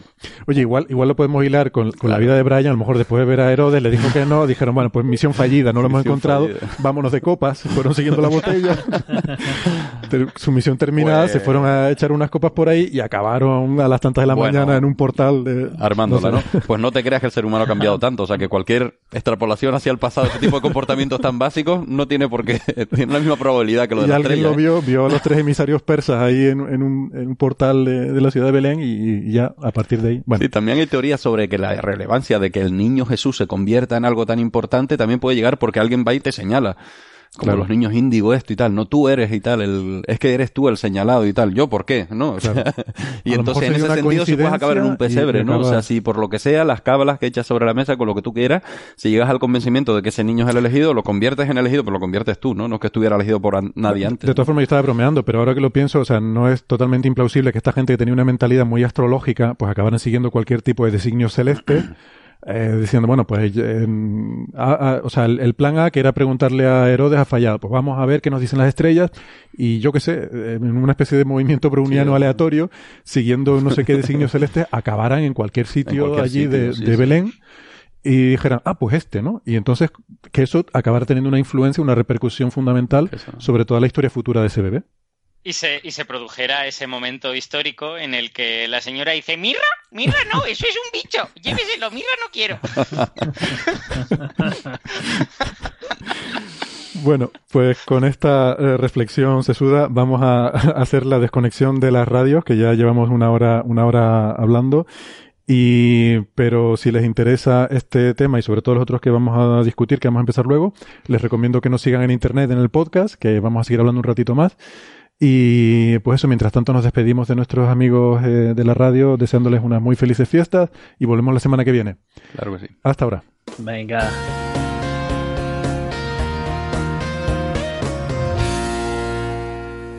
Bueno, pues gracias por estar ahí. Eso significa que nos están escuchando en internet, lo cual es muy inteligente. Y, o que están muy aburridos y no tienen nada que hacer, lo cual da un poco de penita en estas fechas. Pero quiero dar la palabra a Ángel, que lo dejé antes con la palabra en la boca justo antes de la desconexión. ¿Querías hacer algún comentario adicional? No sé si sobre la vida de Brian o alguna otra cuestión, Ángel. No, no, no, no, no soy tan friki como para llegarme a, los extremos de la vida de Brian. Ah, antes de volver a, desviarme o volver a retomar lo de, lo de las posibles explicaciones de la estrella de la estrella de Belén, eh, Héctor, que de verdad que hay mucha gente que, que nos lo pasamos muy bien escuchando el coffee break y, que nos entretiene mucho, tío. Deja ya de decir, ¿no? que estáis, muy aburrido y que vamos a por no tener otra cosa que hacer y estar escuchando el coffee break. A mí ya, ya os lo he dicho, yo cuando, yo cuando participo, encantado. Cuando no participo, o escucho, o escucho toda la semana y a mí se me hace eh, súper fácil el, tres cuartos de hora en coche al trabajo. O sea que, en fin. Que no, que no, que es, que es todo lo contrario. Que yo cuando no participo es cuando soy feliz porque puedo escuchar Coffee Break. Cuando participo, pues ya, ya lo he escuchado. Y, a, mí me pasa eso, ¿eh? me encanta, ah, me encanta cuando no estoy. Yo también lo escucho, yo también lo escucho para saber que, primero qué tal, qué tal, pero egoístamente qué tal sueno y qué, cuántas tonterías he sido capaz de decir o si he sido capaz, capaz de explicarme perfecto, bien o no. Eh, pero bueno, en fin, eh, luego, luego lo demás, pues que, como digo, que, encanta. Eh, no, no nos desvariamos. Me gustaría básicamente resumir o dar una perspectiva general de todas las posibles explicaciones que he encontrado en la literatura sobre qué era la estrella de Belén, si os parece bien. Me, parece genial, fantástico. ¿Vale? Eh, voy a empezar, voy a intentar hacerlo rápido. La primera ya la hemos hablado y se ha comentado, que es la famosa, que se fue un cometa.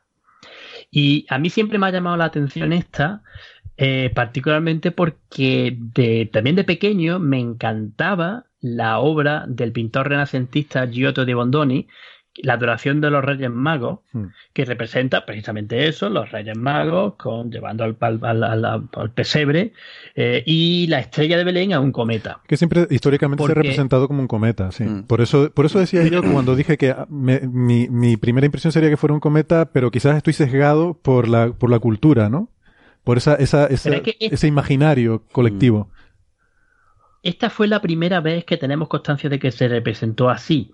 Y fue porque eh, Giotto, eh, que por cierto, Giotto fue una de las sondas que se mandaron al cometa Halley cuando vino en 1986. Sí, pues Giotto vio el cometa Halley, sí, sí de la Agencia Espacial Europea.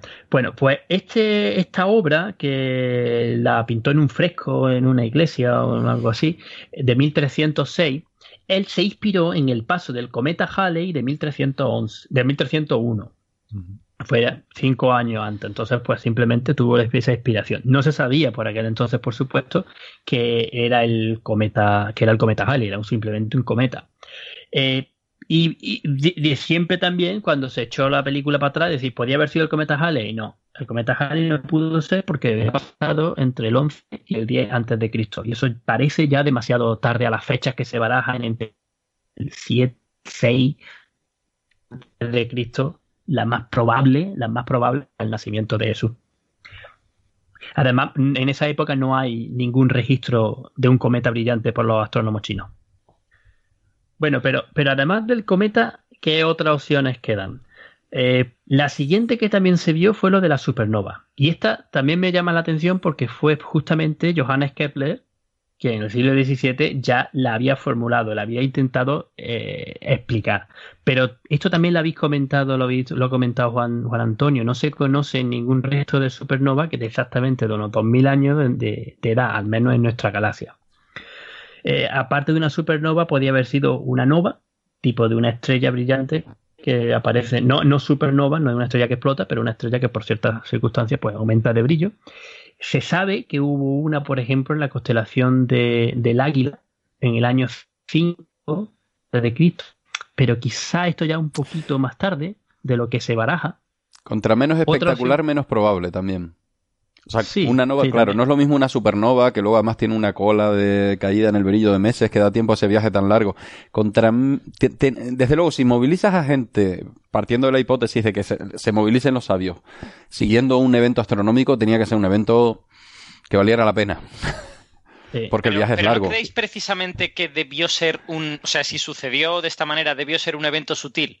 Porque si hubiese sido un evento increíble, como un cometa gigante o una supernova muy brillante, estaría en todos los registros de todo el mundo. Pero solo unos señores que eran expertos astrólogos y que se dedicaban a esto le dieron la relevancia. Bueno, buena observación. buena observación. Ahí, fue un evento sutil. buena observación. Ahí está. Por eso, precisamente, la de la conjunción planetaria es la que parece que gana, que gana más. Pero, pero dejadme, dejadme seguir. Porque además también se ha propuesto que fuese una lluvia de estrellas particularmente intensa. Pero vamos, yo no sé cómo una lluvia de estrellas puede guiar a los Reyes Magos. Y además, pues, una cosa súper, súper puntual en el tiempo. Bueno, si cayeron sobre Persia, empezaron a destruirlo todo y dijeron, ¡ay, nos vamos! bueno, bueno, bueno. Hay, hay otra hipótesis que la estudió el astrónomo George Vanos, que creo que era inglés, en, en el año 79, hace unos cuantos años, que podría haber sido el planeta Urano. Porque el planeta Urano en verdad se puede llegar a ver a simple vista si sabes dónde tienes que mirar. Aunque no hay registro histórico antes de que lo descubriera William Herschel de que en verdad estuviera, estaba, eh, estuviera ahí.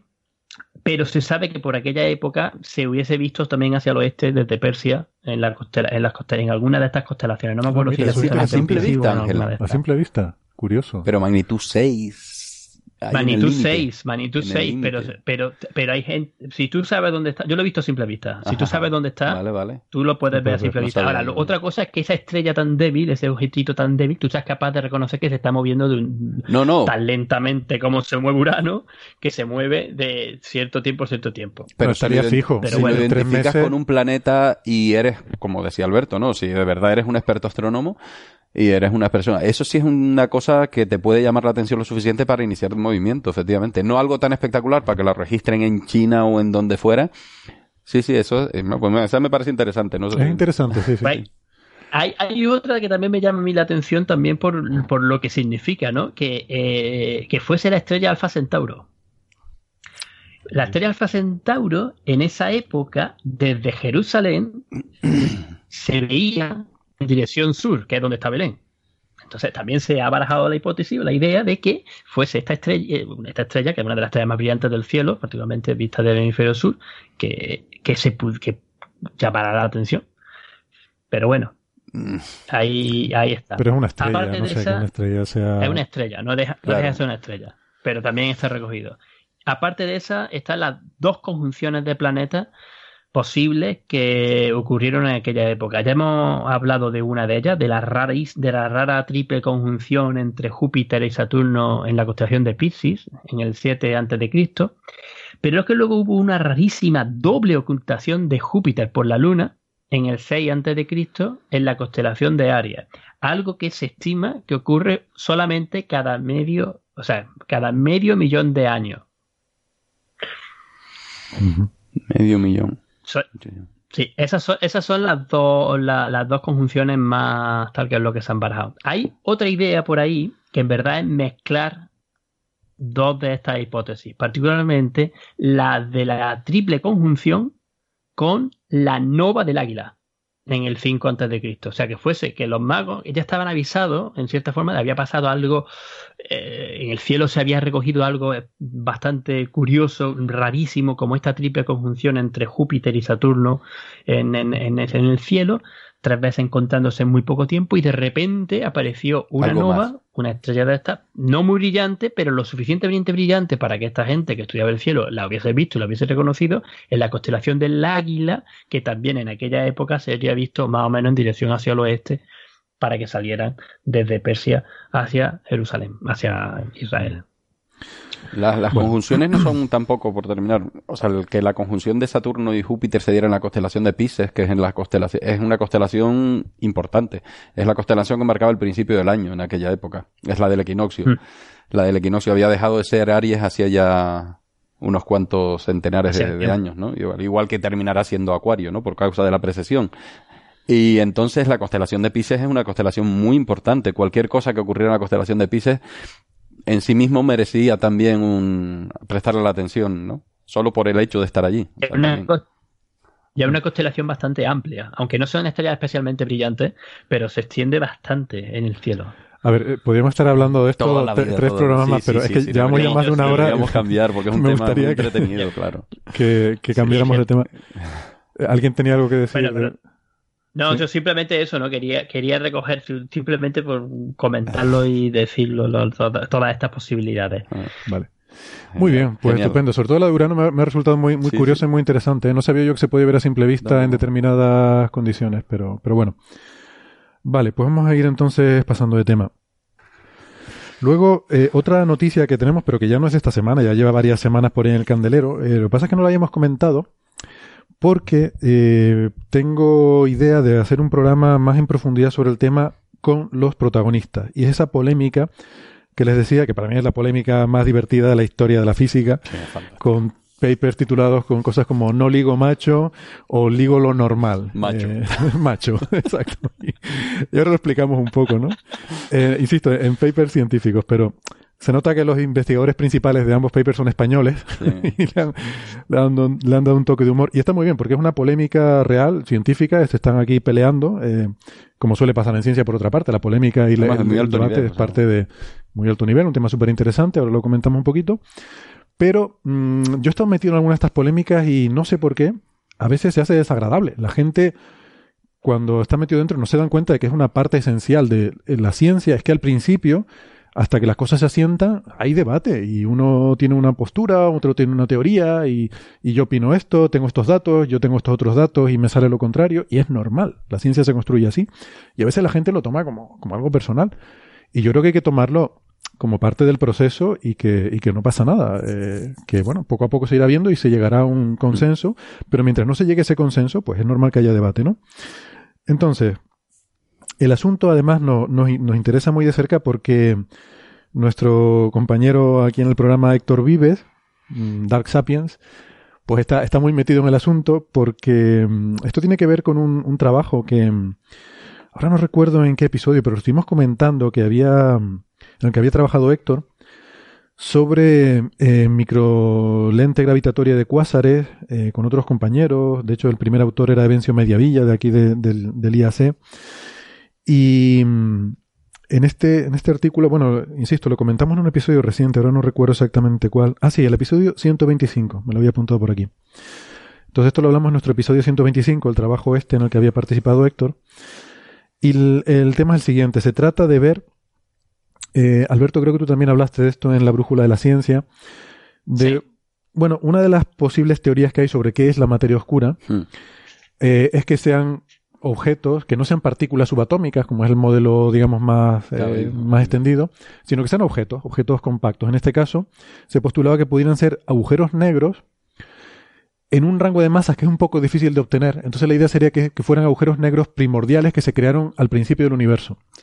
Que hay muchos agujeros negros que se crearon al principio del universo que no son colapso de estrellas, sino que, insisto, se crearon después del Big Bang y desde entonces han estado por ahí flotando, dando vueltas y no los vemos porque no tienen disco de acreción, no tienen nada, entonces viven por ahí solos en, la galaxia, eh, flotando por ahí, y, no se han detectado, pero ejercen el, efecto este de, materia oscura, ¿no? Entonces, bueno, esto a lo largo de los años ha quedado bastante descartado, se han ido poniendo diferentes observaciones del lente gravitacional, los han ido... Em, acotando. Sí, acotando, ¿no? Se han puesto límites de no pueden tener más de tanta masa, no pueden tener menos de no sé cuántas y quedaba un rango ahí en torno a entre la masa y las 10 masas solares, quedaba un rango ahí que todavía había cierta esperanza de que pudiera haber ese tipo particular en ese rango de masa, mm. pudieran constituir la materia oscura.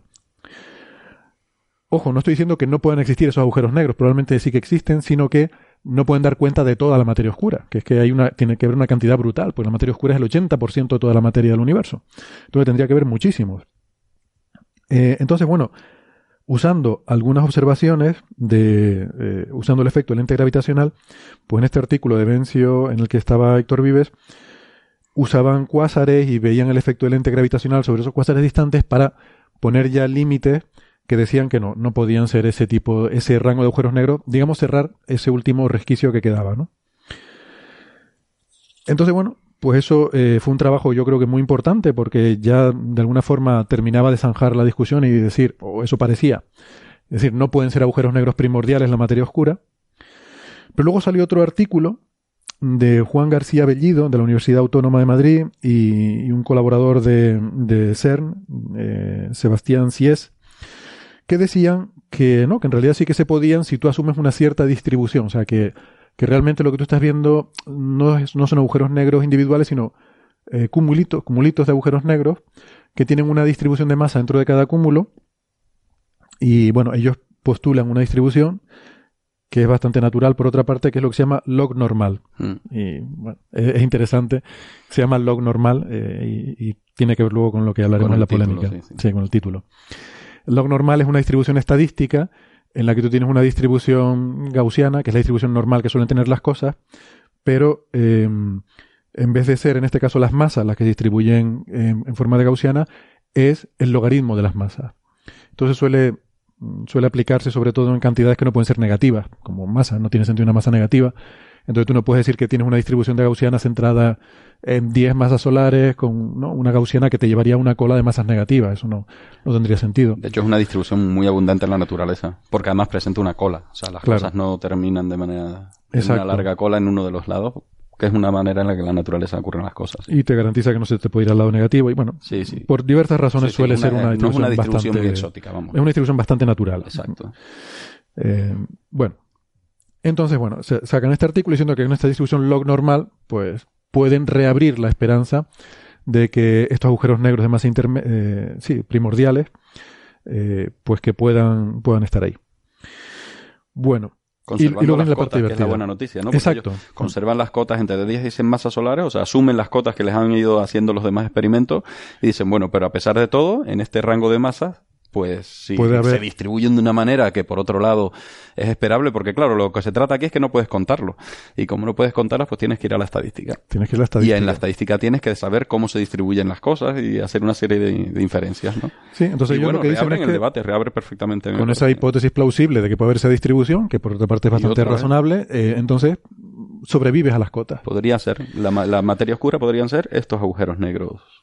Y entonces viene el artículo de mm, Miguel Zumalacárregui, que es donde ya la cosa pasa al siguiente nivel, ¿no? Eh, Miguel Zumalacárregui, eh, junto con otro coautor, Selyak, eh, ambos de Berkeley. Eh, de Miguel Zumalacárregui, por cierto, hemos hablado en otro episodio anterior. Curiosamente, es de los pocos investigadores de los que hemos hablado dos veces en Coffee Break por dos trabajos distintos, lo cual creo que es muy impresionante. Hay muy poquita gente de la que hayamos hablado y, y, y además hablado bien, porque de hablar mal sí que hay gente de la que hemos hablado mal varias veces, pero de hablar bien por dos trabajos distintos no hay muchos, ¿no? Y eh, bueno, pues... muy joven además. Exactamente, ¿no? Iba, iba a hacer énfasis en eso. Es un investigador joven. Yo, por curiosidad, estos días he estado mirando su currículum y la verdad que es muy brillante. Lo cual no debería ser sorprendente eh, teniendo en cuenta el hecho de que he descubierto recientemente que es oyente de este programa. Em, entonces, claro, todo cuadra. Todo encaja. todo encaja. No, sí, porque. Bueno, teniendo, teniendo en cuenta que hicieron este, este review sobre habitabilidad de la galaxia solo porque se comentó en este programa, pues. Sí, exactamente. tiene mucho sentido. Somos unos influencers, Alberto. Exacto. No sé cuánto es el número oficial de seguidores en Twitter que tienes que tener para ser oficialmente considerado influencer, pero hay un número de seguidores de Twitter, sí. Al que seguro que no, llegamos ni de lejos, pero lo cual tiene más mérito. pues claro, es muy fácil ser influencer cuando tienes millones de seguidores, pero cuando tienes poquitos no. Bueno. bueno, pues eh, entonces lo, lo, lo, interesante es que sí, vamos, me, eh, eso lo, eh, lo de que es oyente el programa lo sé porque cuando hablamos de su trabajo en, en el episodio, en ese episodio anterior, pues nos escribió diciendo que le había gustado mucho el, el bueno, escuchar que comentábamos su, su investigación. Entonces, bueno, este es otro trabajo diferente. Aquel era sobre cómo las ondas gravitacionales de la kilonova, de, esa fusión de dos estrellas de neutrones, ponía unas restricciones muy fuertes sobre algunas teorías alternativas de, de cosmología, ¿no? Eh, en particular sobre estas teorías de de, bueno, sobre alternativas a materia oscura, básicamente, a teorías Mond. Eh, quiero recordar que era eso, porque ese programa tratamos un par de, de artículos diferentes sobre teorías alternativas, o quizás era sobre el de la energía oscura, da igual. Eh, vamos, que era sobre otra cosa completamente diferente. Entonces, aquí, eh, lo, que, lo que hace eh, Miguel Zumalacárregui eh, con este colaborador es que, mm, o sea, hacen una, una respuesta al artículo anterior de, Juan García Bellido. Y eh, incluyen en el título esa frase de no ligo macho. Y luego el título continúa dos puntos, eh, agujeros negros primordiales, materia oscura y lente gravitatoria de supernovas de tipo 1A. Eh, voy a explicar entonces la parte divertida, lo de no ligo macho. Eh, macho es el acrónimo de Massive Compact Halo Object, o sea, objetos compactos mmm, masivos. No, Massive Astrophysical. Massive Astrophysical. Massive Astrophysical, lo he visto de las dos maneras. Como Massive, también tiene MA, pero bueno, sí, son objetos masivos. Yo lo conocía como Massive de la MA de Massive, pero bueno, vale. Sí. También, ah, también cuadra. Pues, lo he leído de las dos maneras. Igual es ¿eh? cosa de físicos de partículas, que ponemos el astro, Astrophysical por, para que se vea que no lo hemos hecho nosotros. ¿Qué es Astrophysical? claro, para nosotros ya por defecto es astrofísico, ¿no? Todo el mundo, todo el planeta. todo astrofísica. Entonces, bueno, macho es una forma que se usaba mucho antes de referirse a esta uh, hipótesis de materia oscura como objetos compactos, ¿no? Antes era la hipótesis de partículas subatómicas, que se llamaba WIMP, que tiene un... Además, era gracioso eso también. Mm. WIMP tiene una connotación en inglés, un adjetivo como debilucho, flojucho, ¿no? WIMP es un acrónimo de Weak Interactive Massive Particles. Son las partículas subatómicas. Pero ese acrónimo WIMP tiene una cosa como de flojucho. Y en contraposición estaban los machos, ¿no? Que, tiene la otra connotación. Que la connotación opuesta, ¿no?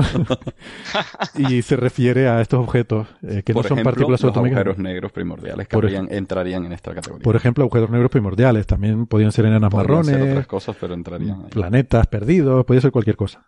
Objetos, no partículas subatómicas, sino objetos, ¿no?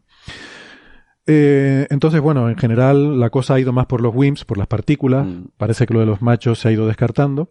¿Hasta qué? Hasta que llegó Ligo, Laigo, y lo revivió, ¿no? Claro. Las ondas gravitacionales, las detecciones de ondas gravitacionales de los merging de agujeros negros. Y te das cuenta que es compatible con una densidad de estos objetos suficiente para entrar en juego otra vez. Sí, porque los agujeros negros que detecta LIGO, LIGO, son agujeros negros de eso, 10, 20, 30 masas solares, mm. que es justo el rango mm, que, se postula para explicar la materia oscura. Y estos agujeros negros no está muy claro cómo aparecen, ¿no? Es lo primero que se pensó cuando los detectó la... Bueno, ya dijimos que esto iba a traer muchas consecuencias en muchas áreas, ¿no? Esta es una de ellas. Em, ¿Cómo se forman estos agujeros negros? No está claro.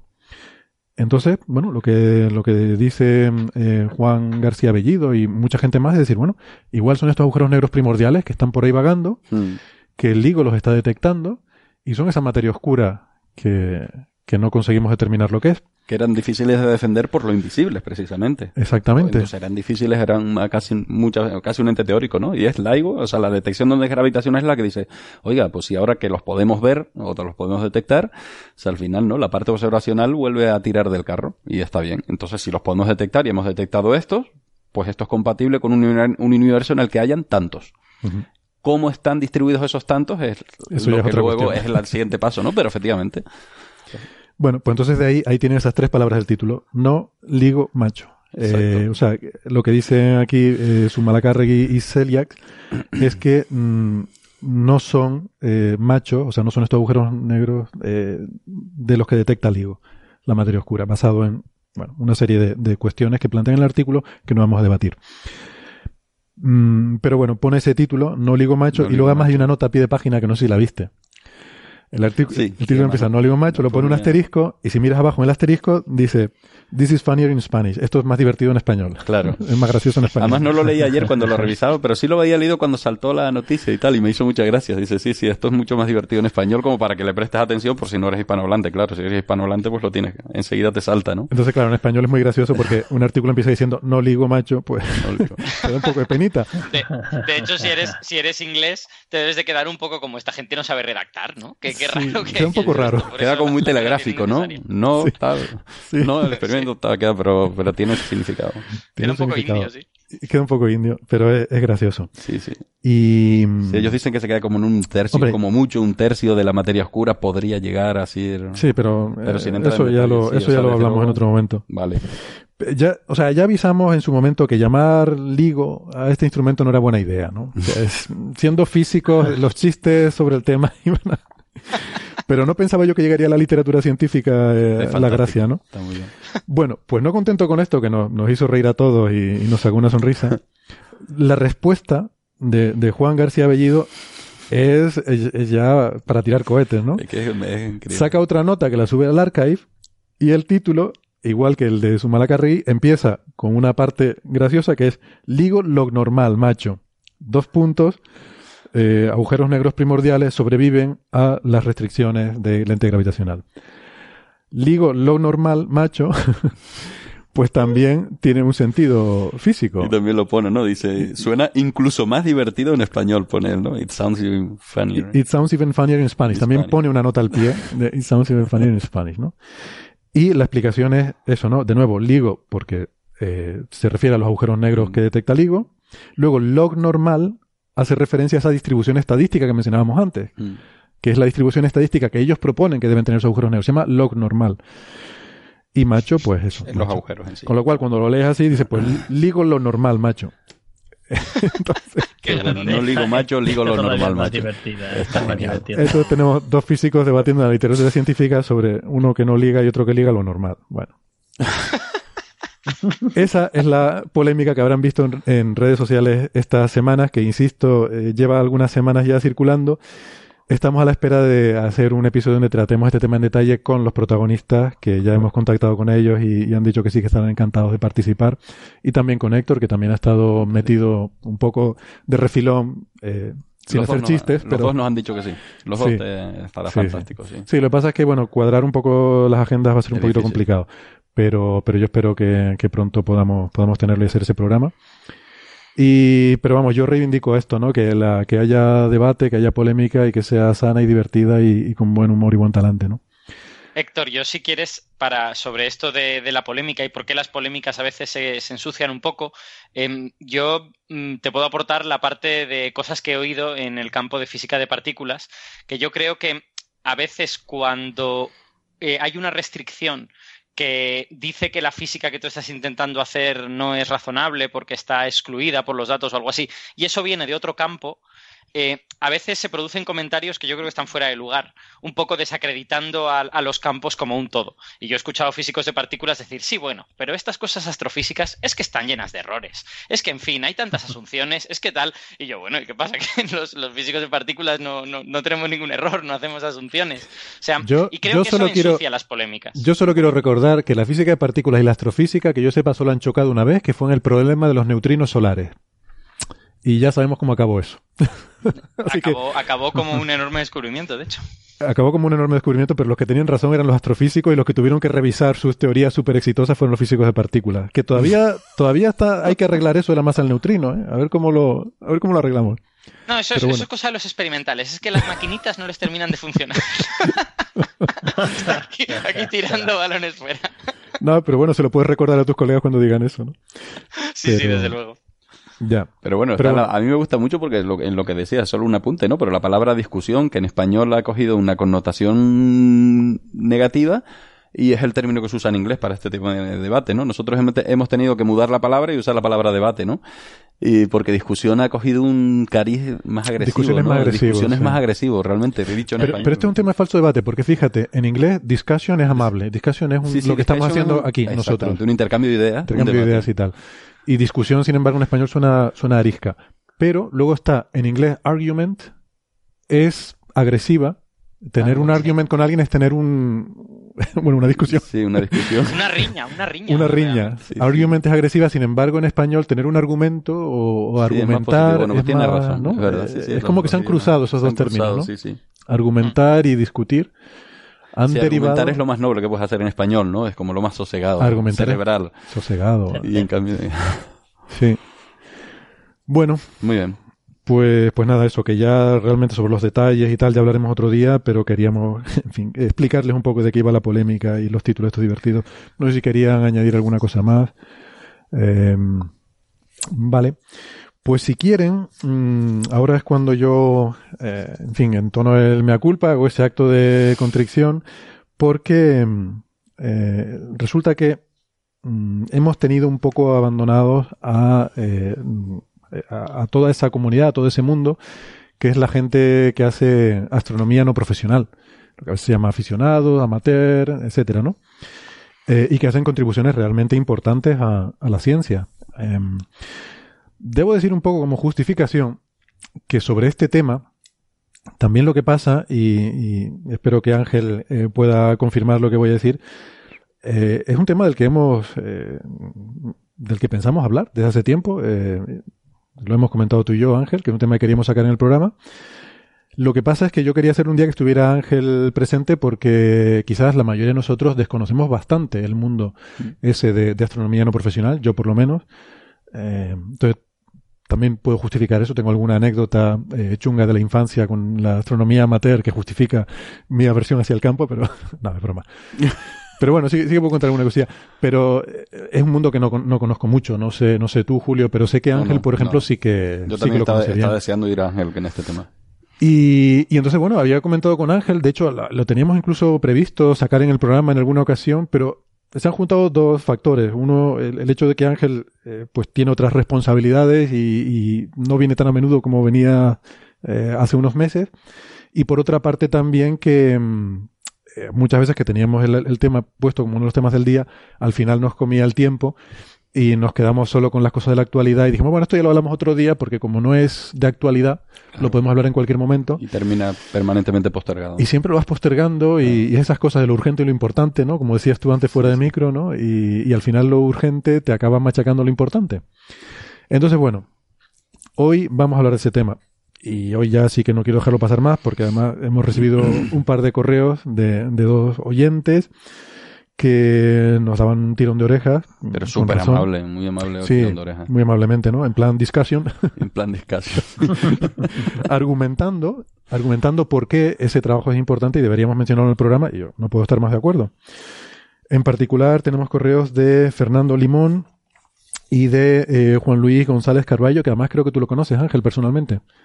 Lo conozco personalmente, sí. Y te lo iba a mencionar ahora en, en todo el tema de lo que pueda hablar.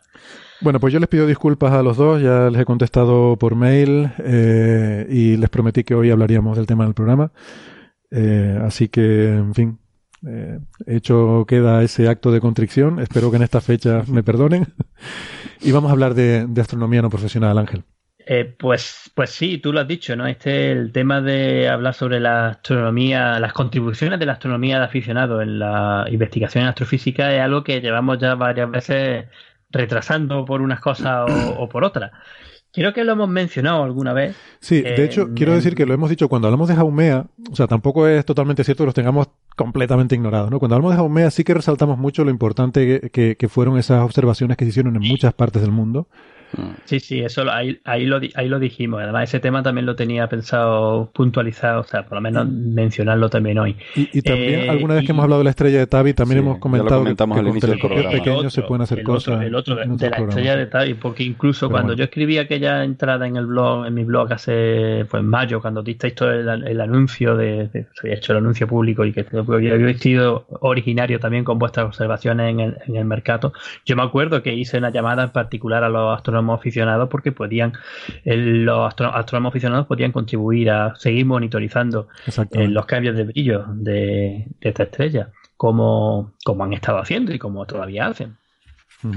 Eh, pero es que este eh, lo, primero es que la astronomía es justamente una, una, ciencia en lo que de verdad los profesionales, los aficionados o amateur, yo uso astronomía aficionado y astronomía amateur como términos completamente lo mismo, sinónimos, son completamente sinónimos. Otra gente no, ¿eh? pero para mí son sinónimos aficionados y amateur. Pues entonces esta, esta frontera con lo que es profesional es bastante difusa, ¿no? porque al fin y al cabo el cielo está ahí abierto para todos. Y la tecnología que tenemos ahora permite poder hacer cosas que antes eran completamente impensables o que estaban directamente en la mano solo de profesionales porque se han podido invertir gran cantidad de dinero en un equipo. Entonces, el astrónomo aficionado en verdad también ha jugado un, papel muy importante ¿no? en el conocimiento del, cielo y del de intentar entender lo que, lo que pasa allá arriba. Y precisamente España, yo diría que es uno de, los, de los países líderes en los que se hacen esta, este tipo de cosas, este tipo de proyectos. Eh, ya no voy a decir solo porque existe la Sociedad Española de Astronomía, que tiene una eh, comisión profesional amateur, profesión, colaboración pro-AM, en, corto, eh, en la que se intentan poner en contacto y proyectos demandados por astrofísicos profesionales en los que los astrónomos aficionados pueden hacer, pueden contribuir, pueden, contribuir, pueden realizar observaciones, sino también porque hay muchos astrónomos aficionados, o sea, que no son astrofísicos, no les pagan por esto, digámoslo así, que están realizando un trabajo encomiable en muchísimos campos. Y cuando digo muchísimos campos, eh, me, refiero a búsqueda de supernovas, a estudios de cometas, a estudios de estrellas variables, a estudios de estrellas dobles, a estudios, estudios de eh, lluvia de estrellas, de cometas em, y, muchísimos otros campos más. yo, creo, Ángel, que un campo, un campo que va a ganar mucho auge va a ser el de los exoplanetas. Eh, creo que es un campo que se da muy bien. El de los exoplanetas de los exoplanetas, porque de verdad que eh, hay con técnicas de astrónomo aficionado se pueden, se puede y se consiguen curvas de luz de exoplanetas, o sea, curvas, las caídas de luz por el tránsito, por el método de los tránsitos de exoplanetas. Y, y, y, algunos de estos, yo he visto algunas figuras, por ejemplo, que se han conseguido desde el centro de las ciudades, que se pueden conseguir. Porque eso, eso, es otra, ¿no? Hay tipos de. Ya la contaminación lumínica, a pesar de ser un, un problema y sigue siendo un gran problema, hay trucos o técnicas que como tú solamente quieres, por ejemplo, estudiar una parte muy concreta, eh, o por ejemplo haciendo espectroscopía, que también la pueden empezando a hacer los, los astrónomos aficionados, pues puedes hacerla incluso desde la ciudad o con los filtros estrechos, los filtros estos que buscan la línea de H alfa o de oxígeno 3 o alguna de estas, ¿no? Y, y es que eh, es más que eso, es que también tienen muchos astrónomos aficionados actuales, poseen eh, grandes equipos telescopios robóticos que pueden controlar desde su salón, o es más, que tienen en el salón y que los y que, y que tiene el salón una abertura en la que suben el telescopio para arriba en el salón de su casa y ahí ponen por la noche ton, ton, ton, vamos a observar este este vamos a ir a buscar este cometa este asteroide vamos a mirar este tipo de galaxias porque si encontramos una supernova ahí te queda todo todo preparado en un programita un script que te va de un sitio a otro el telescopio y eso se lo han montado muchas veces ellos Mientras tanto, ellos se van a dormir y al día siguiente se encuentran con los datos. Y están haciendo cosas así. Entonces, pues, em, la verdad que es un, tema en el que yo creo que todavía en el futuro a medio, corto medio plazo se va a poder hacer todavía más cosas. Em, y, por, también por la pasión que muestran, que muestran muchos de estos astrónomos aficionados. Fíjate que muchos descubrimientos, por ejemplo, de cometas, eh, son hechos por astrónomos aficionados, porque pueden estar eh, escudriñando grandes zonas del cielo. Un telescopio, cuanto más grande, más limitado su campo de visión. Cuando tú quieres hacer descubrimientos, a veces te interesa un campo de visión más amplio. Y, por ejemplo, eh, cometas es un caso paradigmático, donde la mayor parte son descubiertos por astrónomos aficionados, amateurs, como se quiera decir. Y, y, muchos de ellos llevan, llevan su nombre, ¿no? Eh. Eso ha, cambiado un poco, por suerte o por desgracia. Ahora mismo existen bastantes telescopios robóticos que terminan descubriendo cometas y asteroides antes, particularmente cometas, antes que astrónomos aficionados, aunque por supuesto astrónomos aficionados siguen descubriendo nuevos cometas. Sí, sí. De hecho, yo estuve... Quiero volver... Pero déjame, déjame terminar el argumento porque lo que iba a decir es simplemente que yo creo que no está lejos el día en que un exoplaneta será descubierto por astrónomos aficionados y se, le ponga a un exoplaneta el mm. descubrimiento de la persona que lo descubrió, ¿no?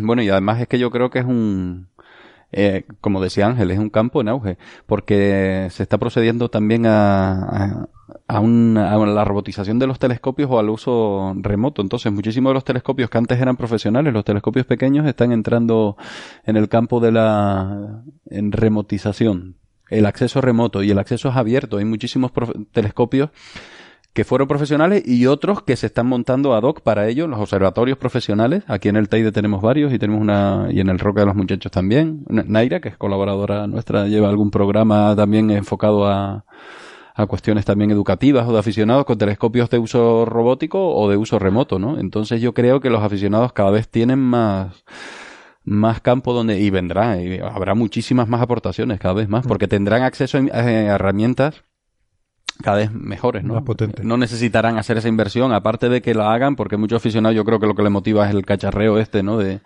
de hacerse su propia instalación, pero es que además van teniendo acceso a, a herramientas cada vez más potente. Es que son, son dos cosas que también se complementan mucho. Y claro, aquí es que también podemos empezar a hablar y hablar y hablar. Eh, una cosa de astronomía aficionado es más, eh, como tú has dicho, ¿no? El, el, propio astrónomo, grupo de astrónomos que se montan, astrónomos aficionados, que se montan su telescopio, su cúpula y tienen su instrumento y hacen todo ellos. Eh, pero también se están poniendo en moda eh, y bastante eso, se están poniendo bastante comunes en lo que tú dices, los telescopios robóticos que se construyen en buenos observatorios, igual que vosotros tenéis allí, tenemos aquí en Silent Spring y en otros muchos observatorios alrededor del mundo. Entonces tú puedes hasta puedes comprar el tiempo o puedes decir quieres hacer este proyecto, aunque sea un astrónomo aficionado, para hacer estas imágenes de galaxias que quieras hacer una imagen muy bonita de un objeto, pues lo consigues así. Y luego también podríamos ya, que está muy conectado es todo esto de ciencia ciudadana, también se podría en cierta forma englobar, englobar en parte de astronomía de aficionados, en lo que tú ya recibes ciertos datos, cierta explicación por internet, por ejemplo lo de búsqueda em, de exoplanetas, como, como, que, como salió lo, de la estrella de Tabi, ¿no? el, exo, el, Hunter creo que se llamaba, ¿no? Planet, Hunters. Planet, Hunters, Planet, Hunters.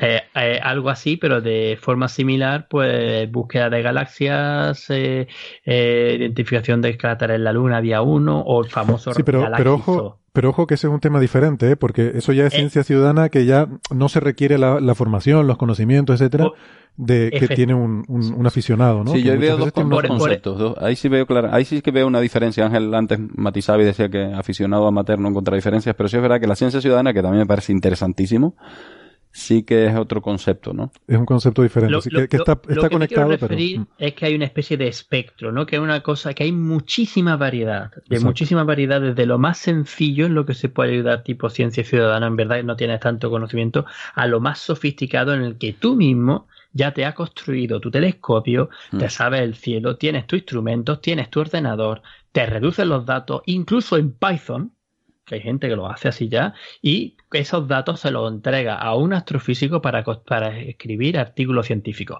Y eso pasa, y está pasando. Y España, como quiero decir y quiero enfatizar, es uno de los países eh, en los lugares en los que más de estas cosas se están, se están haciendo. Em, más que, más que en Australia, tú que tienes esa doble perspectiva. Hmm. Más que en Australia. De hecho, a mí me gustaría hacer lo que se hace en España, me gustaría hacer en Australia. No, no lo, no, por más que me gustaría, no lo puedo hacer porque primero tengo que conseguir otras cosas. Pero es, un tema, es un tema que aquí veo, por ejemplo, que, que, es muy carente, que no hay. Los astrónomos aficionados aquí están muy desconectados de los astrofísicos profesionales. En España no pasa eso. En España existen dos entidades, una es la Sociedad Española de Astronomía y otra es la Federación de Agrupaciones Astronómicas Españolas que en cierta forma están unidas gracias a la comisión PROAM, en la que se puede haber en cualquier momento un tipo de contacto entre astrofísicos y astrónomos aficionados. Lo único que pasa, y aquí pongo yo un mea culpa, eh, porque es algo que yo me comprometí que iba a ser un poco con más, más tiempo y más detalle. No hemos dicho o no he mencionado que yo soy el coordinador de la comisión PROAM en España a pesar de llevarlo desde, desde, Australia. Eh, y, tenemos la idea de particularmente eh, enseñar a los astrónomos aficionados, por ejemplo, con cursos más detallados de cómo conseguir medidas fotométricas de calidad, como hacer cursos de eh, introducción a espectroscopía. Lo de espectroscopía, agarraros, ¿eh? Os lo digo en serio. Los astrónomos aficionados empezando a hacer espectroscopía y yo estoy viendo unas cosas que me estoy quedando alucinando porque están consiguiendo unos resultados preciosos y, bueno, hasta en forma didáctica y en forma de científica de conseguir tú apuntas a un sitio y tener tu espectro de una supernova que acaba de explotar, es que te lo están haciendo. Mm. Pero bueno, no, me desvío de ese tema en concreto. Y, y, y todo esto, ¿no? Entonces, pues los puedes poner en, en, común. Mm. Bueno, pues, pues nada, eh, en fin, hecho queda, hecho queda esa explicación. Yo quiero, quiero, quiero, si, si me va a cortar, quiero mencionar varios, no se me ocurriría. algunos, algunos nombres, si no importa, porque hay algunos que realmente destacan. Eh, el primero que quiero señalar es lo justamente a raíz del, del email de Juan Luis González, porque él es uno de los tres mosqueteros de las estrellas dobles españolas. Además, los llamamos así, los tres mosqueteros. Edgardo Massa, Juan Luis González y Rafael Benavides, Rafael Benavides tres muy buenos amigos míos, eh, que eh, han hecho grandes cantidades de medidas de estrellas dobles que han ido a catálogos de astrónomos, de astrofísicos profesionales, del WDS, del Washington Double Star Catalog. Y no solo eso, sino es que editan una revista que se llama El Observador de Estrellas Dobles, que tiene hasta número eh, oficial y todo esto, donde, y en español, publican sus sus medidas y eh, medidas de otros muchísimos, decenas de otros observadores de estrellas dobles españoles y además pues otro tipo de cosas. Y, es más, eh, han escrito un libro recientemente sobre cómo observar estrellas dobles con telescopios de aficionados unos verdaderos máquinas. Otro, otro, otra persona que me gustaría destacar es, lo que se está haciendo en cuerpos menores. Cuando decimos cuerpos menores, sabéis que son asteroides y cometas. sí, aquí le llamamos las cosas de eh,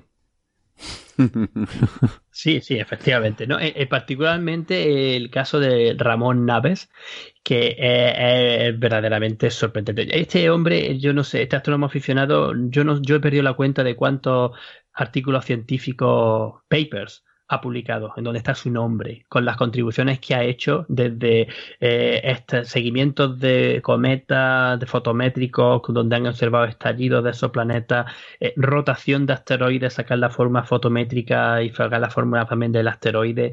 Es uno de los que están haciendo exoplanetas y lo están encontrando. Ahí se observa una ocultación de Plutón por una estrella, Plutón que ocultaba una estrella, montones de cosas. Eh, entonces, en, en este caso particular, entre un cuarto y un tercio de todas las medidas astrométricas de cometas que se hacen en el mundo las hacen los astrónomos aficionados españoles. ¿Un cuarto o un tercio? Entre un cuarto y un tercio de todas las medidas astrométricas de cometas. Y además, en concreto, los españoles. Los españoles. Los españoles. Es una. Eh, eh, pongo a Ramón Naves como ejemplo, ¿no? Por cierto, que este es el, eh, este, este hombre es que yo, yo lo tengo en un altar porque es que el tío es máquina, es que simplemente un máquina, es uno de los que le digo, tiene el, telescopio en, el salón de su casa y prepara todas las observaciones, todas las noches que está despejado, observa. Todas las noches que está despejado, observa. ¿Dónde vive? Lo que sea. Eh, pues vive cerca de Barcelona, no sé si Barcelona capital, pero vive por allí. O sea, vive en Cataluña. Y, es realmente un apasionado y ha publicado, como digo, montones de, artículos científicos y lo que y lo que llevará. Luego, como os digo, hay más, ¿no? Porque estamos, eh, hay astrónomos aficionados que también están metiéndose en el campo de la no, no tanto de construcción de, de construcción de telescopios, sino en la parte o de tecnología, sino en la parte de reducción de datos y están preparando eh, en Python particularmente en Python, ya sabéis que yo lo tengo cierto cariño, para, para, directamente eh, poder mm, seguir el telescopio que te pueda hacer seguimiento de las estrellas o del campo, que, cada cierto tiempo te cambie a otra estrella, que te haga cierta calibración, que cuando tenga los datos directamente te lo empiece a reducir, a combinar. Pues si te ha tomado los flash, te ha tomado los dark, se ha tocado los días, te lo reduce. Eh, eh, son verdaderos impresionantes. En serio, yo he visto alguna demostración de ella y me he quedado flipado. Más todavía, en ciencias planetarias, esto es algo que se está haciendo de hace un montón de tiempo. Y justamente una de las ideas de eh, poner la Juno Cam, la cámara esta en, Juno, que fue una cosa, como sabéis, de última hora en la, nave espacial Juno que está alrededor de Júpiter, fue también en idea de que los astrónomos aficionados eh, echaran una mano con, todo, con todo esto. En, este campo quiero destacar la enorme colaboración profesional amateur en ciencias planetarias que está coordinada por Agustín Sánchez La Vega en la Universidad del País Vasco, que llevan décadas haciendo, haciendo cosas de estas. Yo tengo aquí delante de mi, eh, en, mi mi, pantalla una figura del número de publicaciones en los que vienen de estos de astrónomos aficionados con el tiempo en conferencias, artículos, telegramas. Bueno, pues en el año 2012, que es el último que tengo aquí, eh, me salen, salen unos 200 artículos científicos. Impresionante. ¿200 a nivel? a nivel internacional. A nivel internacional. Sí, de este tipo.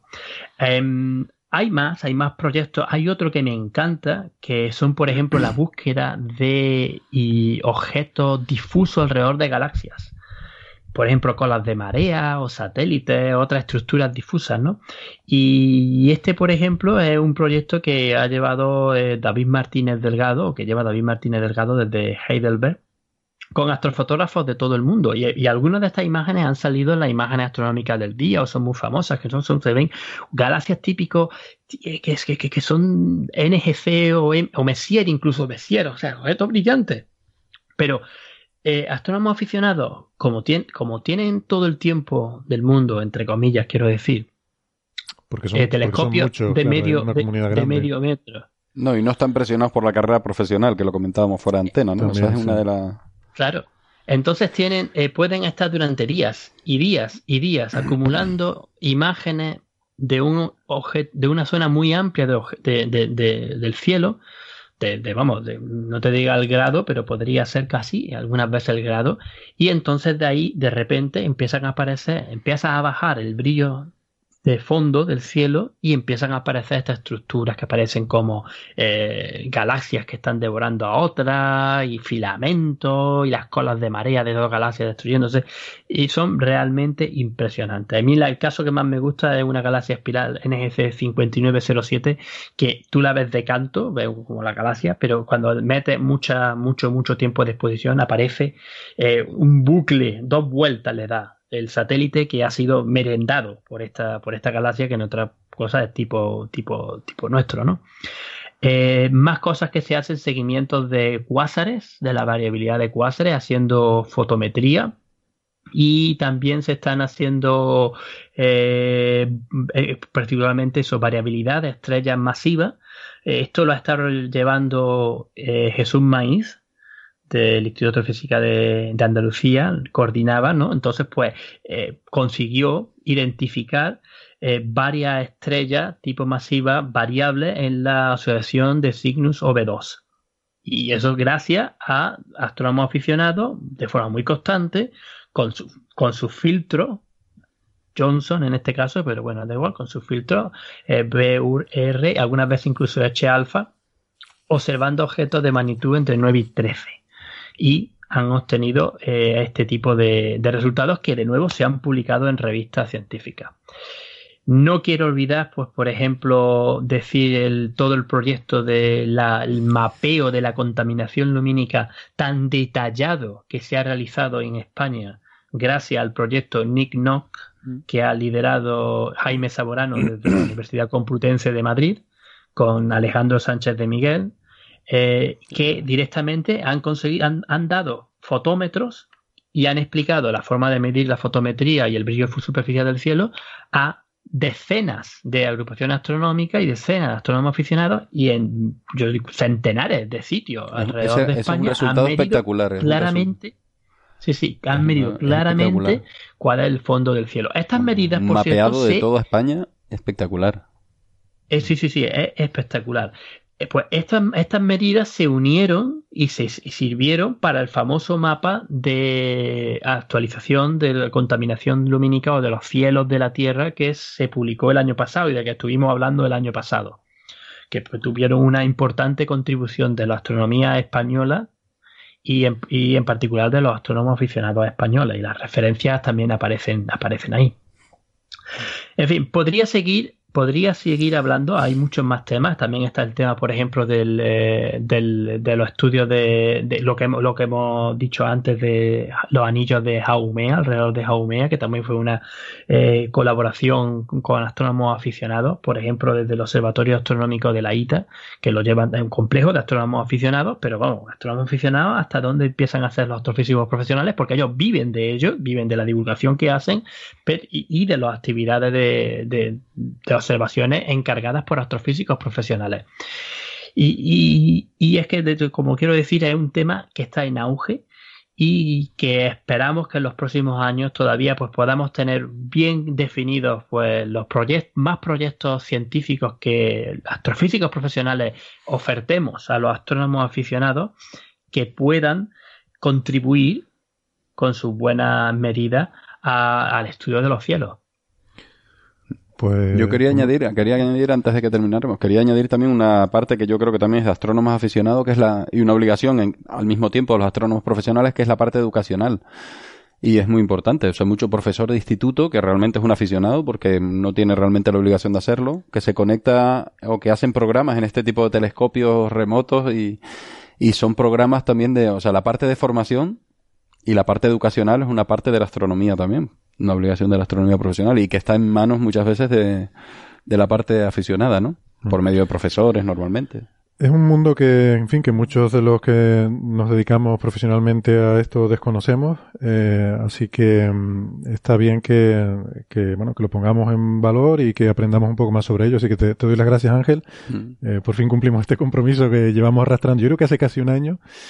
Sí, hace, un año. Pero, pero como digo, hace, sí, hace, un año precisamente porque fue. Yo eh, impartí varias ponencias y una charla invitada en la anterior reunión científica de la Sociedad Española de Astronomía en Bilbao en julio del año pasado. Y fue por entonces cuando ya empecé a darte la data. Oye, de verdad que tenemos que empezar a hablar de este tema en, en Coffee Break. A ver si, a ver si charlamos un rato. Y sí, y bueno, que mm, lo que sí quería es mm, despedir a Alberto, que creo que ya se le, se le, hace la hora que me dijo que tenía ya que marcharse.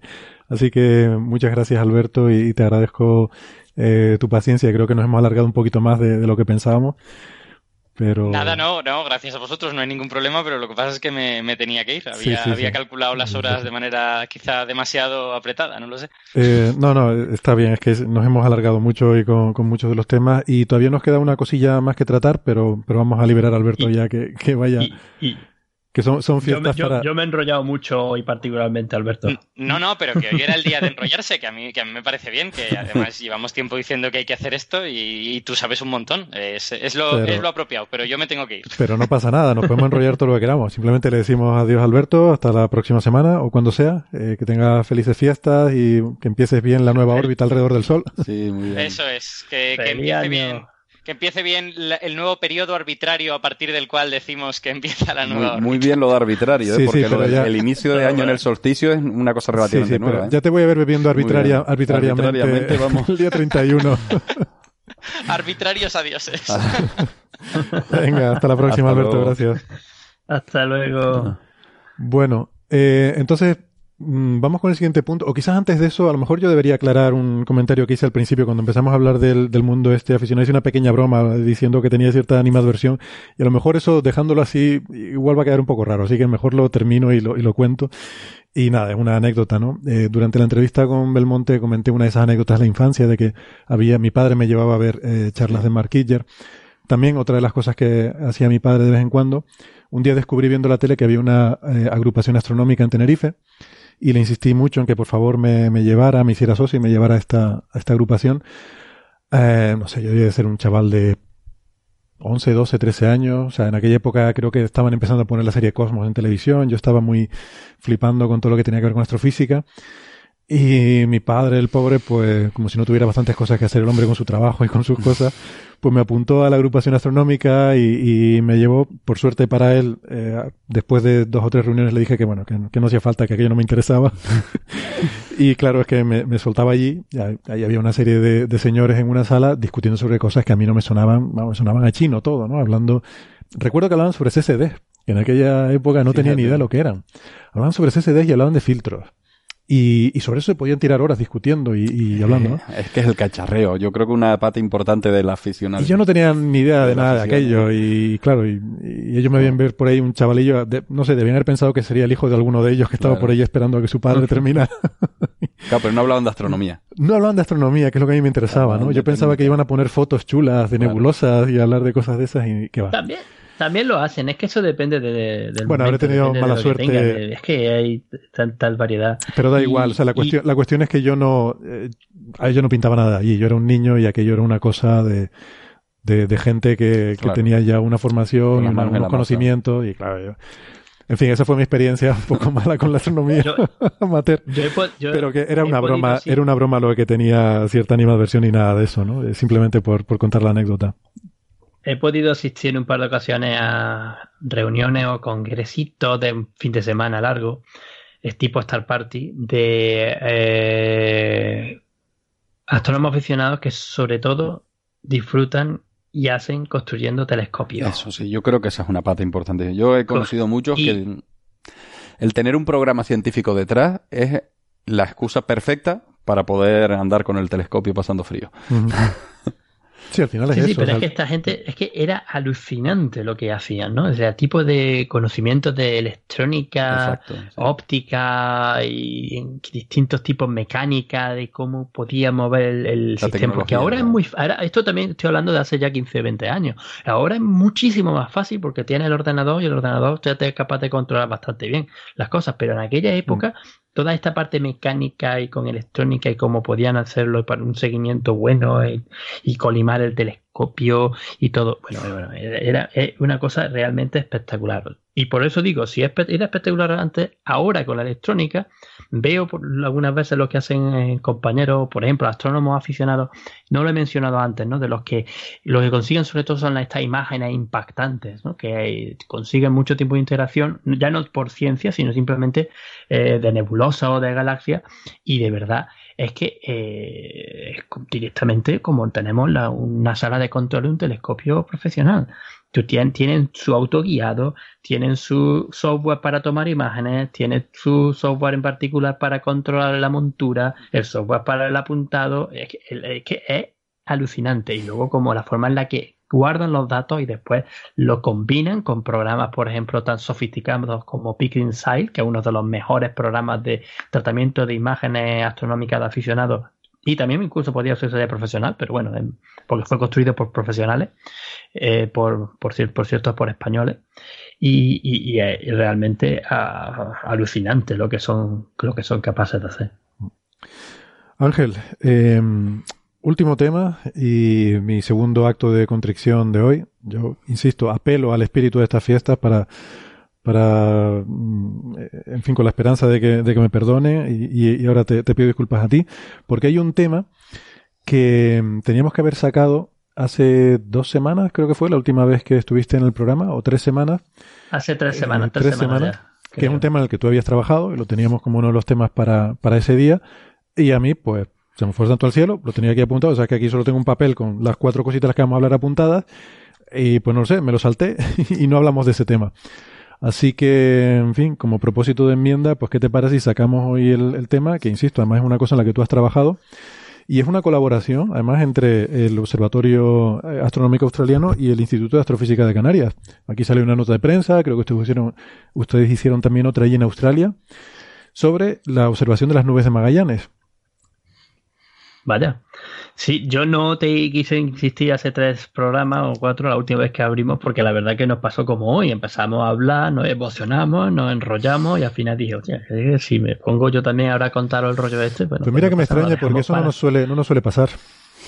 No, no, eso pasa muy raramente, muy raramente en Coffee Break. me habría eh, pillado un mal día.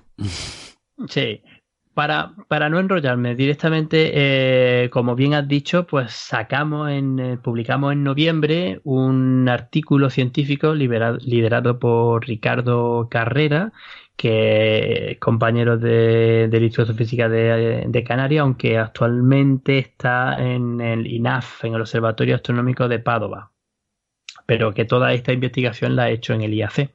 Eh, el de que colaboro desde casi el principio, que era simplemente intentar estudiar con detalle un poco más lo que pasó entre las dos nubes de Magallanes. Em, yo creo que a esta altura de la película no hace falta que explique o que cuenten con detalle qué son las nubes de Magallanes, porque nuestros queridos oyentes seguro que saben ya todo, todo lo que tienen que saber. Pero bueno, son dos pequeñas galaxias satélites de, de la Vía Láctea que se ven de forma espectacular desde el hemisferio sur solo se ven desde el hemisferio sur. Hay que ir al hemisferio sur para, para poder disfrutarla. Están muy cerca del polo sur celeste. Y bueno, se fue una bastante, tuvo bastante conmoción, bastante llamativo hace ya unas cuantas décadas cuando se descubrió que las dos nubes de Magallanes en verdad, cuando se observan en radio, cuando se observan con radioastronomía, con radiotelescopio, el busca del gas difuso, del gas hidrógeno, del gas neutro, se encuentra que las dos galaxias están unidas completamente en una nube de gas hidrógeno. O tiene la pequeña nube de Magallanes, la gran nube de Magallanes y un puente que las une. No solamente hay un puente, hay también un montón de gas que va hacia adelante y hacia atrás por la interacción de estas dos galaxias con la Vía Láctea. Aunque el puente de Magallanes, que es esta nube de gas conectando a las dos galaxias enanas, es básicamente entre la interacción de, las dos, entre la gran nube de Magallanes y la pequeña nube de Magallanes. Bueno, pues las predicciones, cuando se intentó modelar, intentar entender la evolución de estos sistemas, eh, se vio que como se parece que esto se convirtió, el puente de Magallanes apareció como consecuencia de esta interacción entre, entre las dos galaxias, deberían de existir no solamente el gas que vemos, sino también estrellas de las nubes de Magallanes que han sido arrancadas por la interacción y que están flotando entre las dos galaxias. Pues justamente eso es lo que hemos confirmado y lo que hemos descubierto. Gracias a, poder usar el telescopio anglo-australiano, en particular mi famoso instrumento, el 2DF, el telescopio de dos grados este de fibra óptica que tiene 400 fibras ópticas. ¿Es el robot ese que puede poner fibras en un montón de sitios distintos? Claro, entonces e, esa es una de las grandes ventajas con las que podemos hacer todos estos grandes cartografiados que se hacen desde el telescopio anglo-australiano.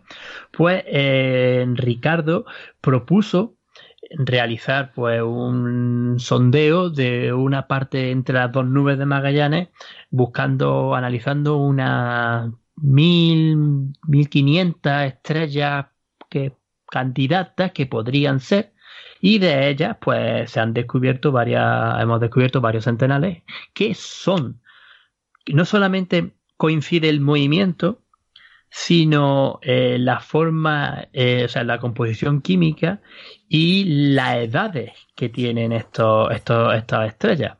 Porque las edades son bastante viejas. Estas estrellas tienen eh, algunas incluso casi 10, eh, mil millones de años, ¿no? Son bastante, bastante gordas. Cuando el puente de Magallanes se creó solamente hace unos 200 millones de años. Pero la metalicidad, sobre todo, o sea, la composición química, perdón, viene dada muy claramente gracias a estas observaciones y es muy parecida, o sea, es que es clavada a la de la pequeña nube de Magallanes. Entonces hemos encontrado estrellas que están en el puente yendo de una galaxia a otra, claro, ¿no? yendo de una galaxia a otra, estrellas que se crearon en la pequeña nube de Magallanes, que han sido arrancadas por la interacción entre las dos galaxias, entre la pequeña nube de Magallanes y la gran nube de Magallanes, no solamente se liberó ese gas, ese puente de gas, el puente de Magallanes que conecta los dos, sino un montón de estrellas y hemos encontrado unas cuantas de estas estrellas en esta región del, cielo. Y es la primera vez que se han podido identificar estrellas individuales arrancadas de una galaxia. De una galaxia, sí. Pues muy bien. Eh, genial.